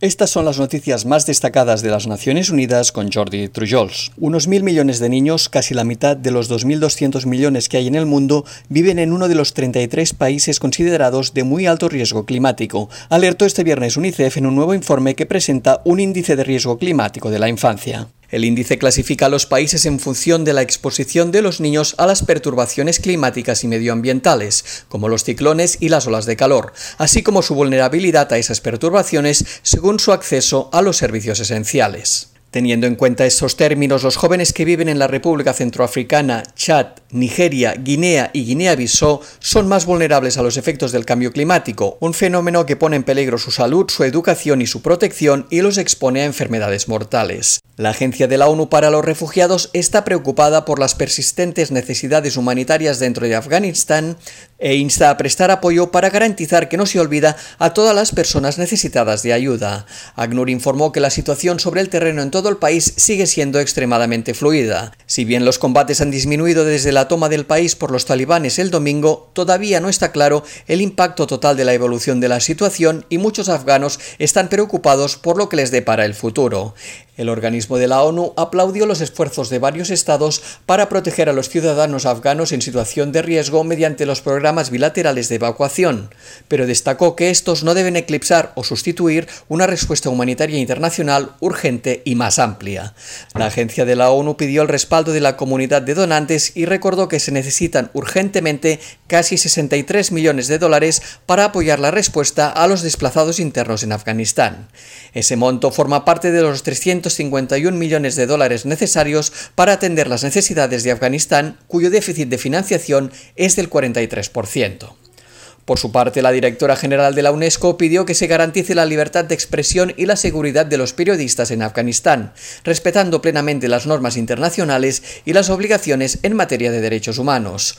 Audrey Azoulay destacó que el acceso a una información fiable y a un debate público abierto, facilitado por medios de comunicación libres e independientes, es crucial para que los afganos logren el futuro pacífico que merecen.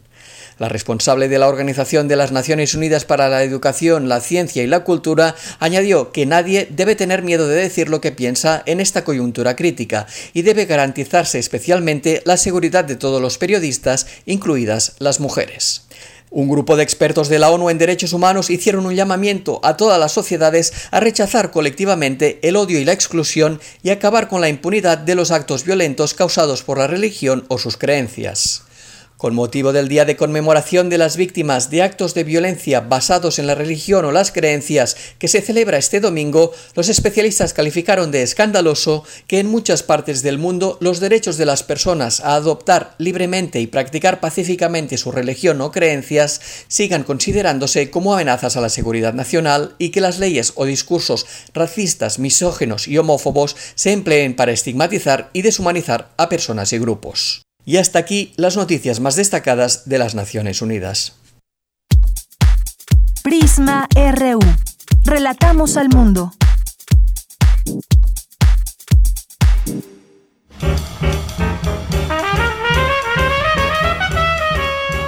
Corriente Alterna. Periodismo veraz y responsable. Un espacio de la Coordinación de Difusión Cultural, UNAM.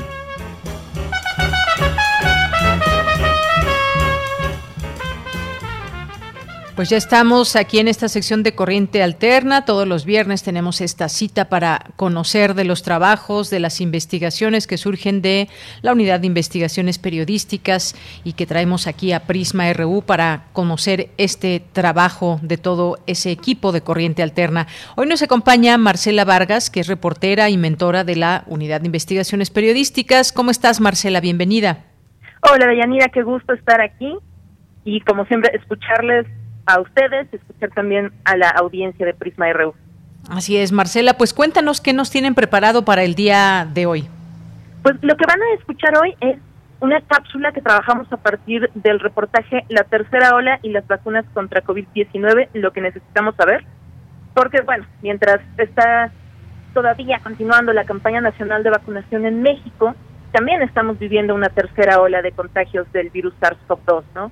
Entonces hay un montón de preguntas rondando en redes sociales, nuestras familias, nuestros amigos tienen muchas dudas acerca de todo este proceso de la variante Delta, si la vacuna afecta o no el ciclo menstrual, si debe vacunarse a los niños.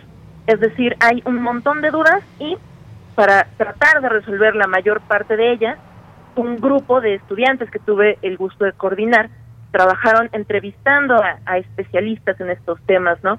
Como Susana López Charretón, viróloga e investigadora del Instituto de Biotecnología de aquí de la UNAM, Leopoldo Santos Argumedo, inmunólogo del CIMBESTAB, y el doctor Rafael Lozano Asensio, que es director del Instituto para la Métrica y Evaluación de la Salud de la Universidad de Washington, pero también egresado de acá de la UNAM. Entonces, pues aunque en la cápsula la realización fue principalmente de dos de estos estudiantes, en el reportaje participaron Aranza Bustamante, David Cerqueda, Luis Fernando Jarillo y Sara Alpi.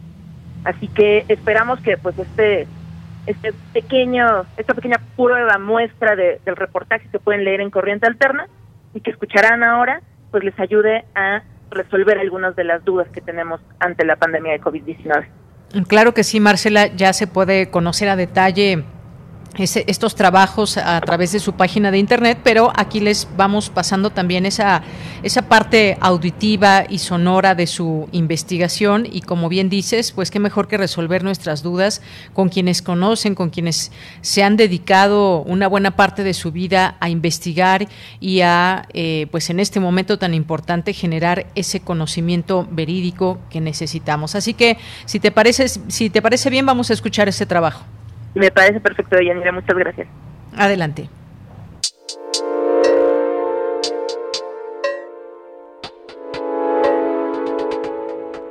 Las y los mexicanos tenemos muchas preguntas alrededor de las vacunas contra COVID-19. ¿Las vacunas funcionan contra la variante Delta? ¿Cuándo vacunarán a las niñas y los niños? ¿Es seguro que regresen a clase sin estar vacunados? ¿Es segura la vacuna para mujeres embarazadas? Corriente Alterna consultó a tres especialistas para resolver estas dudas frecuentes. Susana López Charretón, viróloga e investigadora del Instituto de Biotecnología de la UNAM, Leopoldo Santos Argúmedo, inmunólogo del Centro de Investigación y de Estudios Avanzados del IPN, y Rafael Lozano Asensio, especialista en medicina social y director del Instituto para la Métrica y Evaluación de la Salud de la Universidad de Washington.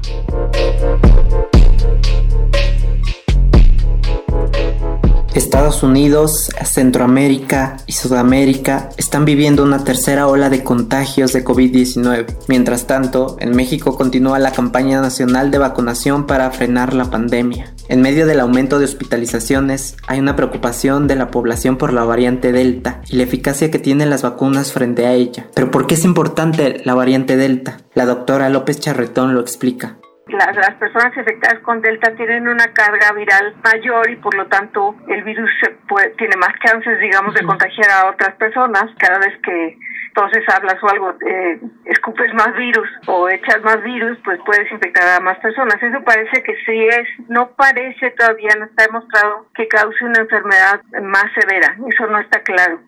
Pero sí es más transmisible ¿Las vacunas actuales son eficaces contra esta variante? O sea, lo que estamos viendo en la población es que a pesar de que está la delta flotando, digamos, ya por todas partes, los vacunados no se enferman grave y severo. Eso quiere decir que sigue protegiendo bien. Por su parte, el doctor Lozano agrega, si es una persona que está vacunada, que no le evita al 100% que se contagie, este, tiene más protección para lo que son los casos severos de internamiento o de muerte. Otra gran pregunta acerca de la vacunación es si son seguras para las mujeres embarazadas. En el caso de las mujeres embarazadas hay que ir con mucho cuidado, por eso toda ninguna vacuna se probó en mujeres embarazadas. Quien habla es el inmunólogo Leopoldo Santos y explica que los primeros ensayos clínicos de las vacunas no incluyeron a mujeres embarazadas. Fue hasta que millones de mujeres se aplicaron la vacuna sin saber que estaban embarazadas que la comunidad científica evaluó la seguridad de la vacuna en este grupo de riesgo. Entonces, ¿cuándo es el momento apropiado para que una mujer embarazada se vacune?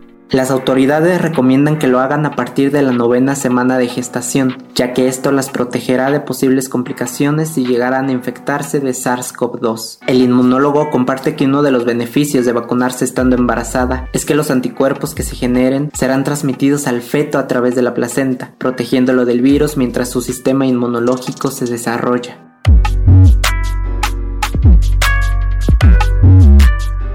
¿Qué pasa con los niños y las niñas que regresarán a clases presenciales a finales de agosto? Las autoridades mexicanas todavía no consideran necesario vacunar a este sector de la población. No existe evidencia científica que sugiera que es algo imprescindible, algo necesario en el contexto actual de la epidemia. En el supuesto de que hubiera que vacunar menores de edad, tendríamos que considerar que de por sí tienen muy bajo riesgo de enfermar y afortunadamente muy bajo riesgo de morir por COVID, no muestra que en este momento sea imprescindible o necesario para que estén protegidos.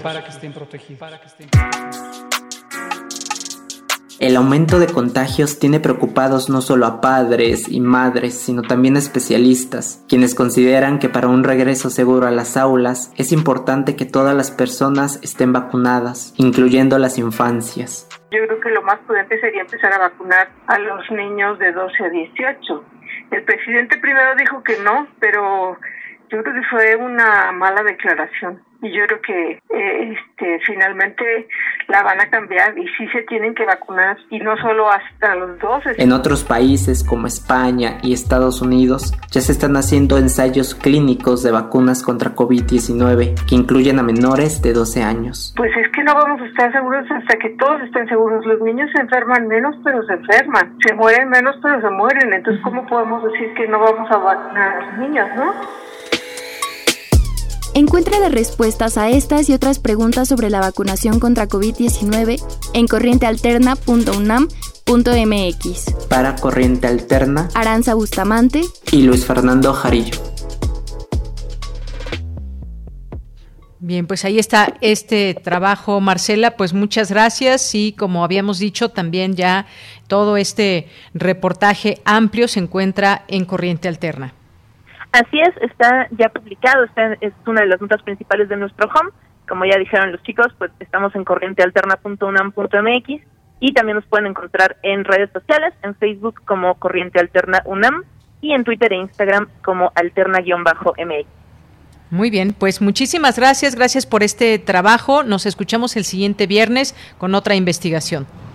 Gracias por el espacio de Yanira y saludos a toda la audiencia de Prisma RU. Muchas gracias. Gracias. Hasta luego, Marcela Vargas, reportera y mentora de la Unidad de Investigaciones Periodísticas de Cultura UNAM. Continuamos. Relatamos al mundo. Relatamos al mundo. Nacional RU.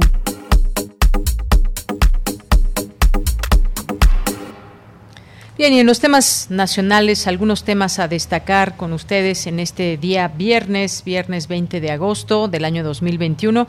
Estados Unidos anunció Hoy una nueva extensión del cierre de sus fronteras terrestres con Canadá y México hasta el 21 de septiembre para contener, contener la expansión del coronavirus en medio de la preocupación por la variante Delta. Es la forma, digamos, como hemos visto que, ha cambiado la preocupación del mundo. Primero era contener el, el virus que surgió por primera vez y que se expandió desde Wuhan a todo el mundo y que se necesitaba la vacuna y demás y pues como le hacen los virus, eh, van teniendo mutaciones, variantes ahora como esta Delta que ha causado también muchos problemas en el mundo. Esta es una manera de contenerlo, por lo menos esa es eh, la estrategia de Estados Unidos. Estamos hablando de fronteras terrestres para tratar de minimizar la propagación de COVID-19 incluida esta variante. Estados Unidos prorroga las restricciones a los viajes no esenciales en los cruces terrestres y marítimos con Canadá y México hasta esa fecha, según da a conocer el Departamento de Seguridad Nacional a través de un comunicado y agregó que trabaja en coordinación con expertos médicos y de salud pública, así como con sus socios internacionales, para decidir cómo retomar de manera sostenible y segura los viajes normales que eh, a través de la vía terrestre también son muchísimos y hay una pues una relación muy estrecha en ese tránsito de la frontera. Bueno, pues por otra parte también hay algunos otros temas. Estamos con esta posibilidad del regreso a clases y siempre siempre sirve el estar en posibilidad de observar qué está sucediendo en otros en otros países. Y en el caso ya que estamos en Estados Unidos miles de alumnos son devueltos a casa en Florida ante eh, la COVID-19 esta nota desde Florida dice que Estados Unidos, en Estados Unidos miles de niños son enviados de regreso a casa apenas 10 días después del comienzo del ciclo escolar por el temor a un aumento de contagios, es lo que han informado autoridades sanitarias, mientras el, ese estado registró un turismo previo a la pandemia. Es un lugar muy turístico esta zona de Estados Unidos y dice esto sucede a pesar de que más distritos escolares estatales están pidiendo el uso de cubrebocas, desafiando una prohibición del gobernador al respecto. Y es que tenemos estas dos posturas, el regreso a clases sí o regreso a clases no. Yo creo que todos quisiéramos un regreso a clases, pero de manera segura y sintiéndonos seguros eh, que nuestros hijos van a estar bien en la escuela. Y ahí es donde yo creo que eh, empieza el trabajo de coordinación.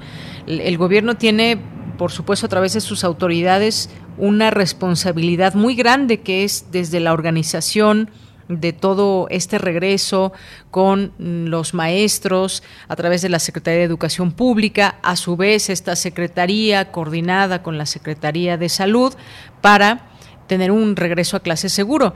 Y la otra, pues vienen los directivos de cada escuela, los maestros, todo el personal que labora en una escuela y los padres de familia que finalmente somos quienes decidimos si enviamos o no a los niños, los que son menores de edad. Por supuesto, ya cuando tienen 18 años, pues ellos ya también van tomando sus decisiones, pero por lo pronto en, eh, en la UNAM, como sabemos, no se va a regresar a clases y en la SEP, las que, escuelas afiliadas a la Secretaría de Educación Pública, pues están ya haciendo todo lo posible por este regreso a clases. Hace unos eh, minutos también comentábamos en el resumen inicial de que será considerada como una actividad esencial el regreso a clases. Bueno, esto le comento, había pasado en Estados Unidos y siempre es importante estar en este monitoreo. Ya tendremos oportunidad de seguir eh, las, eh, las informaciones que surjan también desde el monitoreo de la UNAM y su plataforma, las preguntas frecuentes que siempre van a estar ahí. Bien, pues eh, vamos a irnos ahora con la siguiente sección, que vamos a seguir hablando de temas nacionales, pero al análisis, los temas que han sido noticia a lo largo, a lo largo de la semana y que los traemos aquí a través de esta sección de refractario con Javier Contreras. Así que, adelante. Prisma RU. Relatamos al mundo.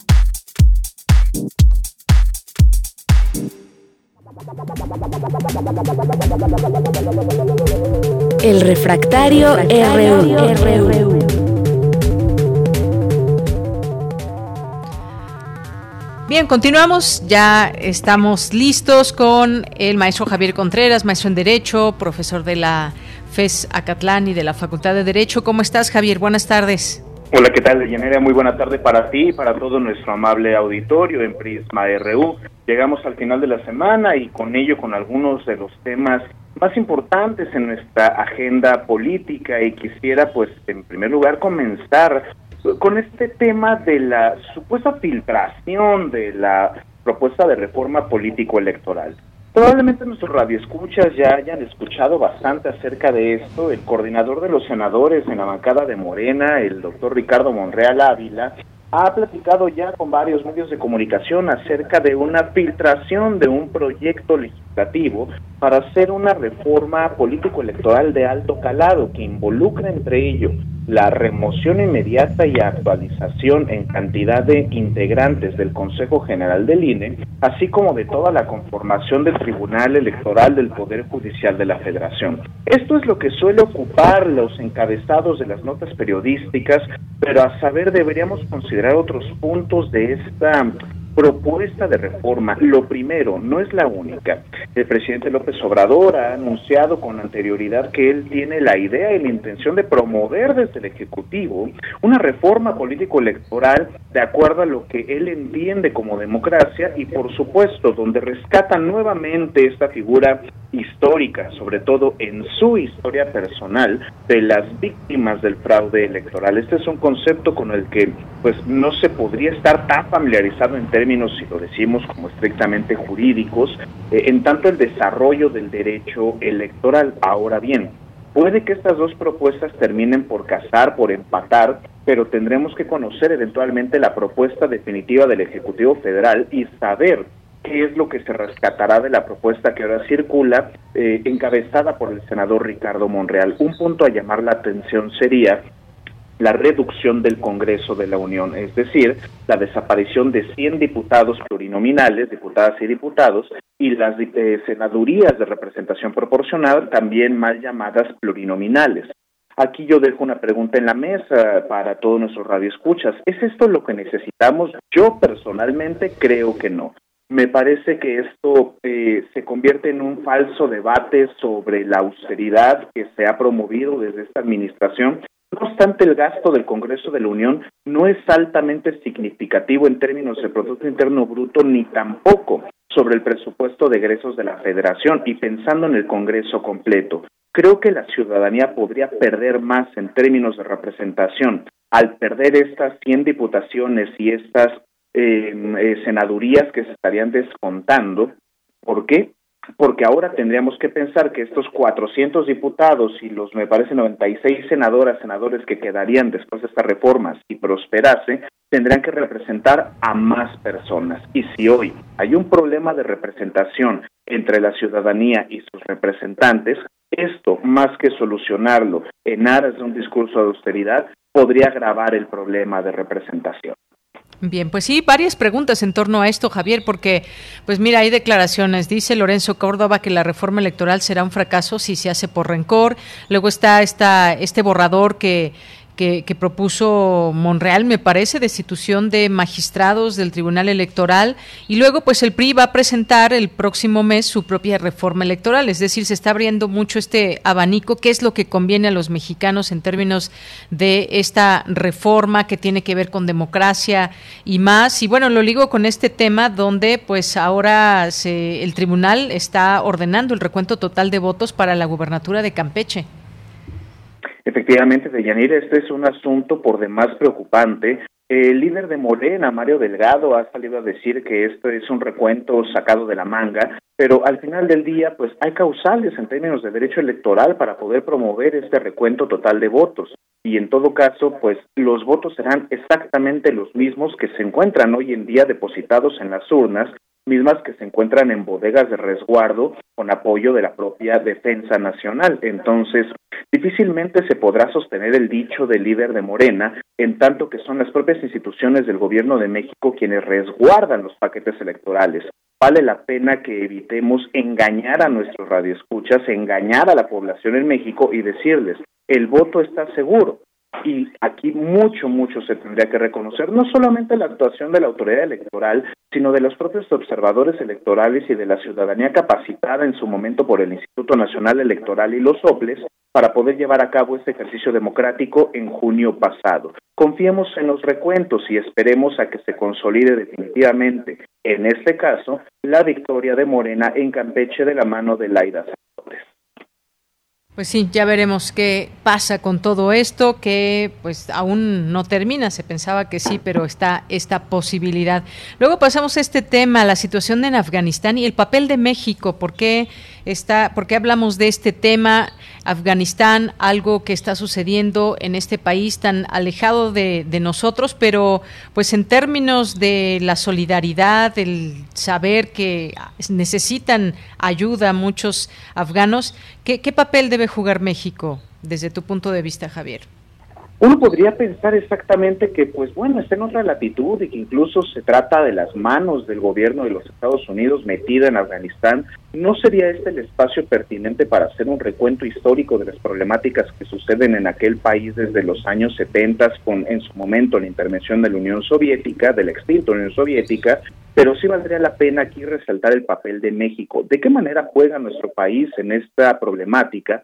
Pues bueno, el canciller Marcelo Ebrard tuiteó recientemente en su cuenta de la apertura de estas solicitudes de, eh, de refugio para las personas desplazadas en el conflicto de Afganistán. Sabremos a partir de este momento que eh, el talibán, esta organización extremista eh, islámica, ha tomado el gobierno de la mayor parte del territorio en el país y por supuesto que sometió y tomó los poderes en el Palacio de Kabul, allá en la capital de aquel estado, y pues existe una buena cantidad de personas que no están de acuerdo con este régimen de gobierno extremista. Los representantes del talibán han mencionado que tratarán de respetar las libertades de las mujeres, que es una de las principales críticas en el mundo de hoy. Efectivamente, tratarán, porque se existe ya pues informaciones donde a las protestantes, a las manifestantes en contra del movimiento talibán, están siendo buscadas tanto por simpatizantes como por integrantes de este grupo extremista hasta en sus domicilios.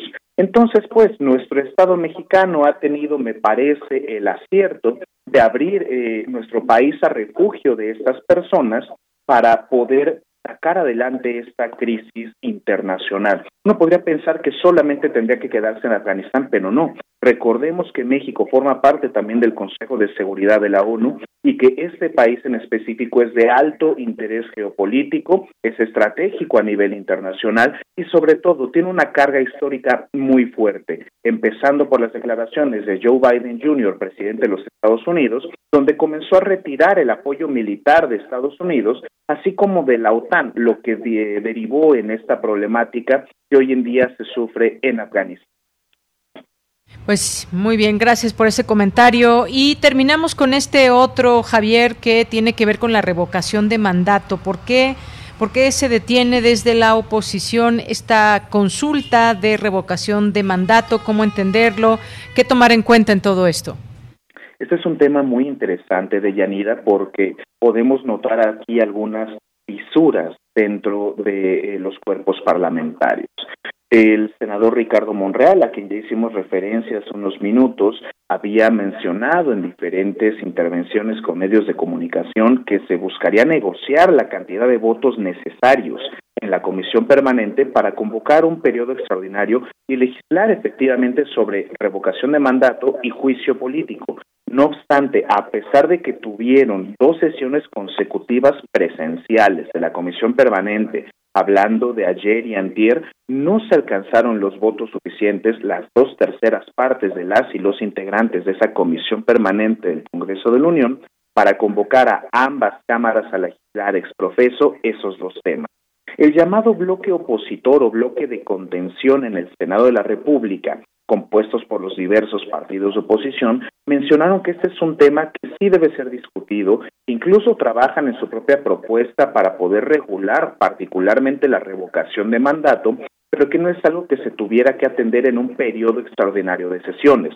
Aquí, a saber de nuestros radioescuchas, de nuestro auditorio, los periodos extraordinarios de sesiones en el Congreso de la Unión son únicamente de un día. No es que se convoque a que debatan una semana completa o varios días consecutivos, no, es un solo día para poder atender estos asuntos extraordinarios en una de las cámaras o en ambas cámaras del Congreso, por lo que podría tener algún sentido eh, la resistencia por parte de la oposición a legislar esto en un solo día. No obstante, se trata de una petición, me parece congruente y necesaria, porque si esta materia no queda legislada para antes de octubre próximo, no se tendrá entonces la ley secundaria requerida para poder llevar a cabo este procedimiento con todas las de la ley el año que viene. Bien, pues muchas gracias, gracias Javier. Mira rápidamente aquí nos dice Jorge Morán, dice yo fui uno de los primeros observadores electorales en Alianza Cívica, en Educación Cívica y en Democracia Participativa. Estamos muy atrasados, es urgente y prioritario corregir esta situación y las elecciones se manejarán mucho mejor. Gracias por el comentario y gracias Javier por estar con nosotros. Hasta el siguiente viernes. Muchísimas gracias, Deyanire, para todo nuestro amable auditorio. Cuídense mucho y que tengan un excelente fin de semana. Igualmente para ti, muy buenas tardes. Continuamos. Relatamos al mundo. Relatamos al mundo. Melomanía RU. Bueno, pues vámonos a la Melomanía RU con Dulce Wet.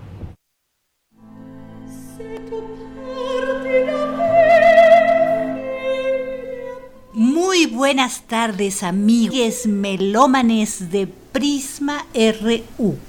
Hoy, viernes 20 de agosto del 2021, tenemos tres motivos para escuchar buena música. El primero es el aniversario de nacimiento, 460 años de Jacopo Peri, compositor de ópera italiano, nacido el 20 de agosto de 1661.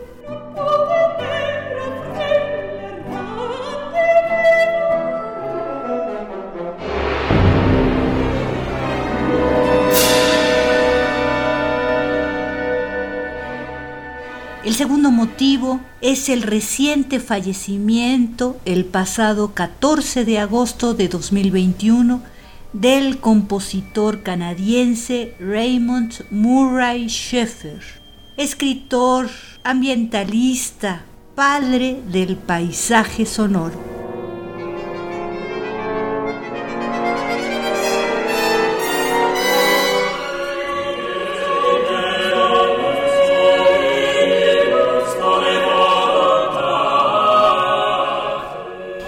Tercer motivo es el aniversario de fallecimiento de Tomás Luis de Victoria, compositor español, fallecido el 20 de agosto de 1611, hace 310 años, en Madrid, España.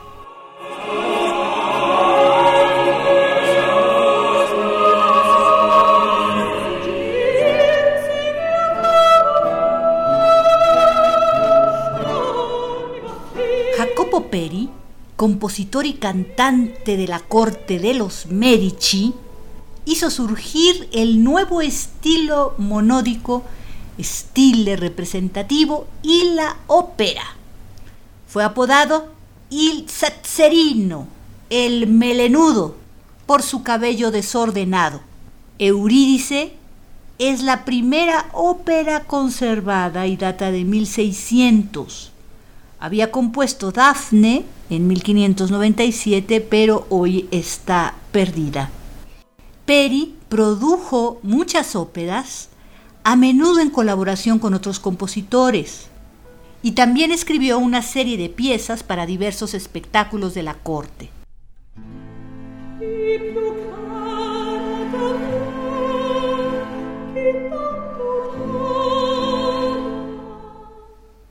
Cuando muere, su estilo operístico parece bastante anticuado en comparación con los nuevos compositores reformistas más jóvenes como Claudio Monteverdi. Peri compuso ballet, intermezzi, madrigales y publicó Le Varie Musique en Florencia, la música variada en 1609. La pieza que estamos escuchando pertenece a esta colección. Si te vas de mí, en donde Peri compuso por primera vez para voz sola. Es Helen Hargy soplano, Paul Odette chitarroe y guitarra, Andrew Lawrence King arpa, Gile Perlirone viola da gamba. Esto es un álbum de 1999 Alemania del sello Harmonia Mundi. Música del álbum El Melenudo, Il Zazzerino. Raymond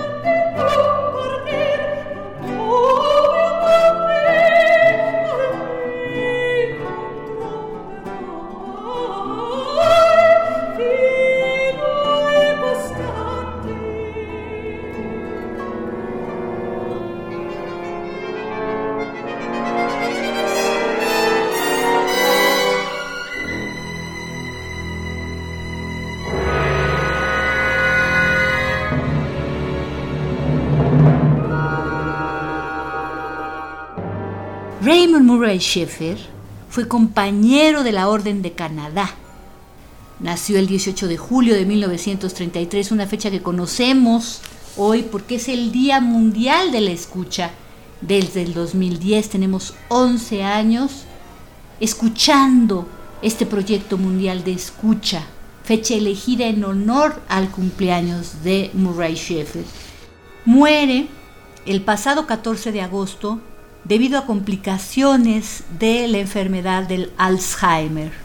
Compositor, escritor y ambientalista canadiense, conocido por su libro La afinación del mundo de 1977. Él nació en Sarnia, Ontario, en Canadá, estudió en la Royal School of Music y en el Conservatorio de Música de Toronto y la Universidad de Toronto fue alumno de Richard Johnson. Sus teorías de educación musical se siguen en todo el mundo. Con este libro, La afinación del mundo, nos hace escuchar.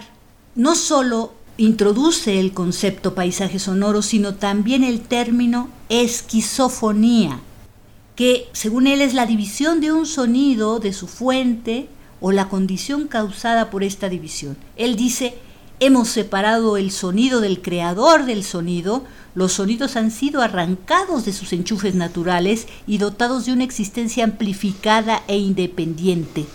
El sonido vocal, por ejemplo, ya no está atado a un agujero en la cabeza, sino que puede emitirse libremente desde cualquier parte del paisaje.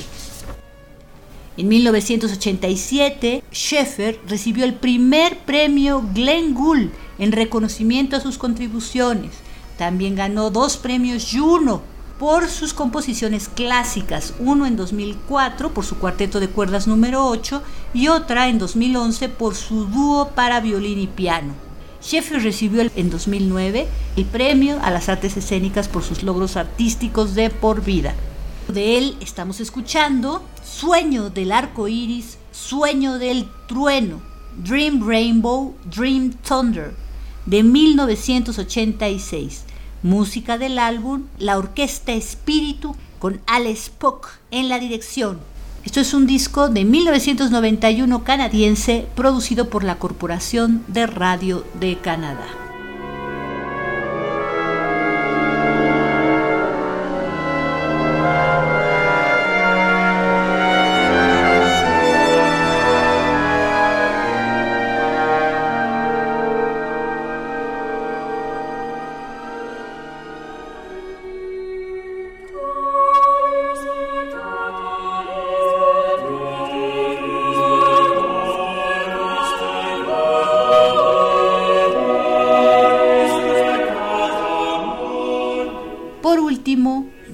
Recordamos hoy 20 de agosto, pero de 1611, el fallecimiento de Tomás Luis de Victoria, gran compositor español cuya música traspasa el equilibrio y pureza del renacimiento polifónico y anuncia ya la expresividad barroca.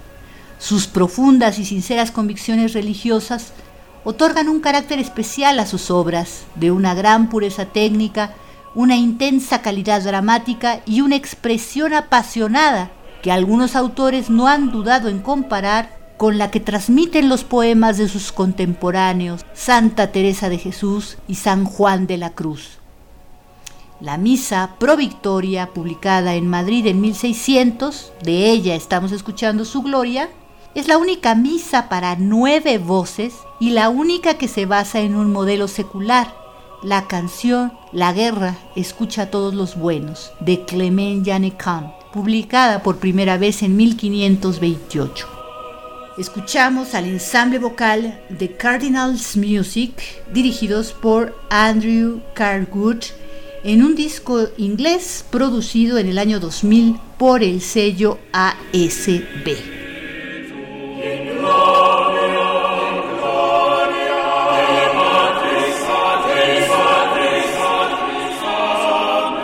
Hasta aquí Melomanía de hoy, viernes 20 de agosto del 2021, agradeciendo su atenta escucha, deseándoles un venturoso y luminoso fin de semana.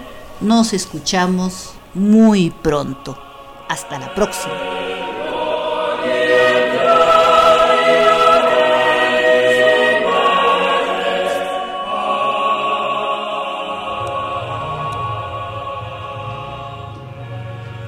Bien, pues ya, ya nos vamos. Gracias por su atención, gracias por habernos acompañado en esta emisión de Prisma RU aquí en Radio UNAM. Y pues nos da tiempo de despedirnos un poquito con esta canción que nos pidió David Castillo, eh, esta canción de The Who, Love Rain Over Me, que comienza así. Y con esto nos despedimos. Gracias allá en cabina, Daniel Olivares, Denis Licea, Arturo González. Aquí en los micrófonos se despide de Yanira Morán.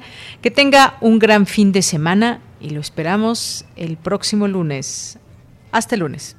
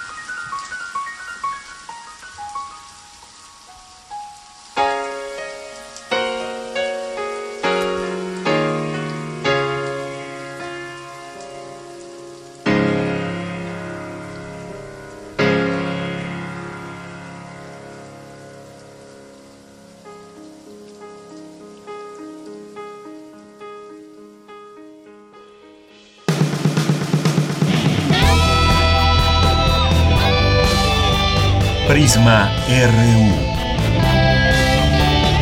Relatamos al mundo.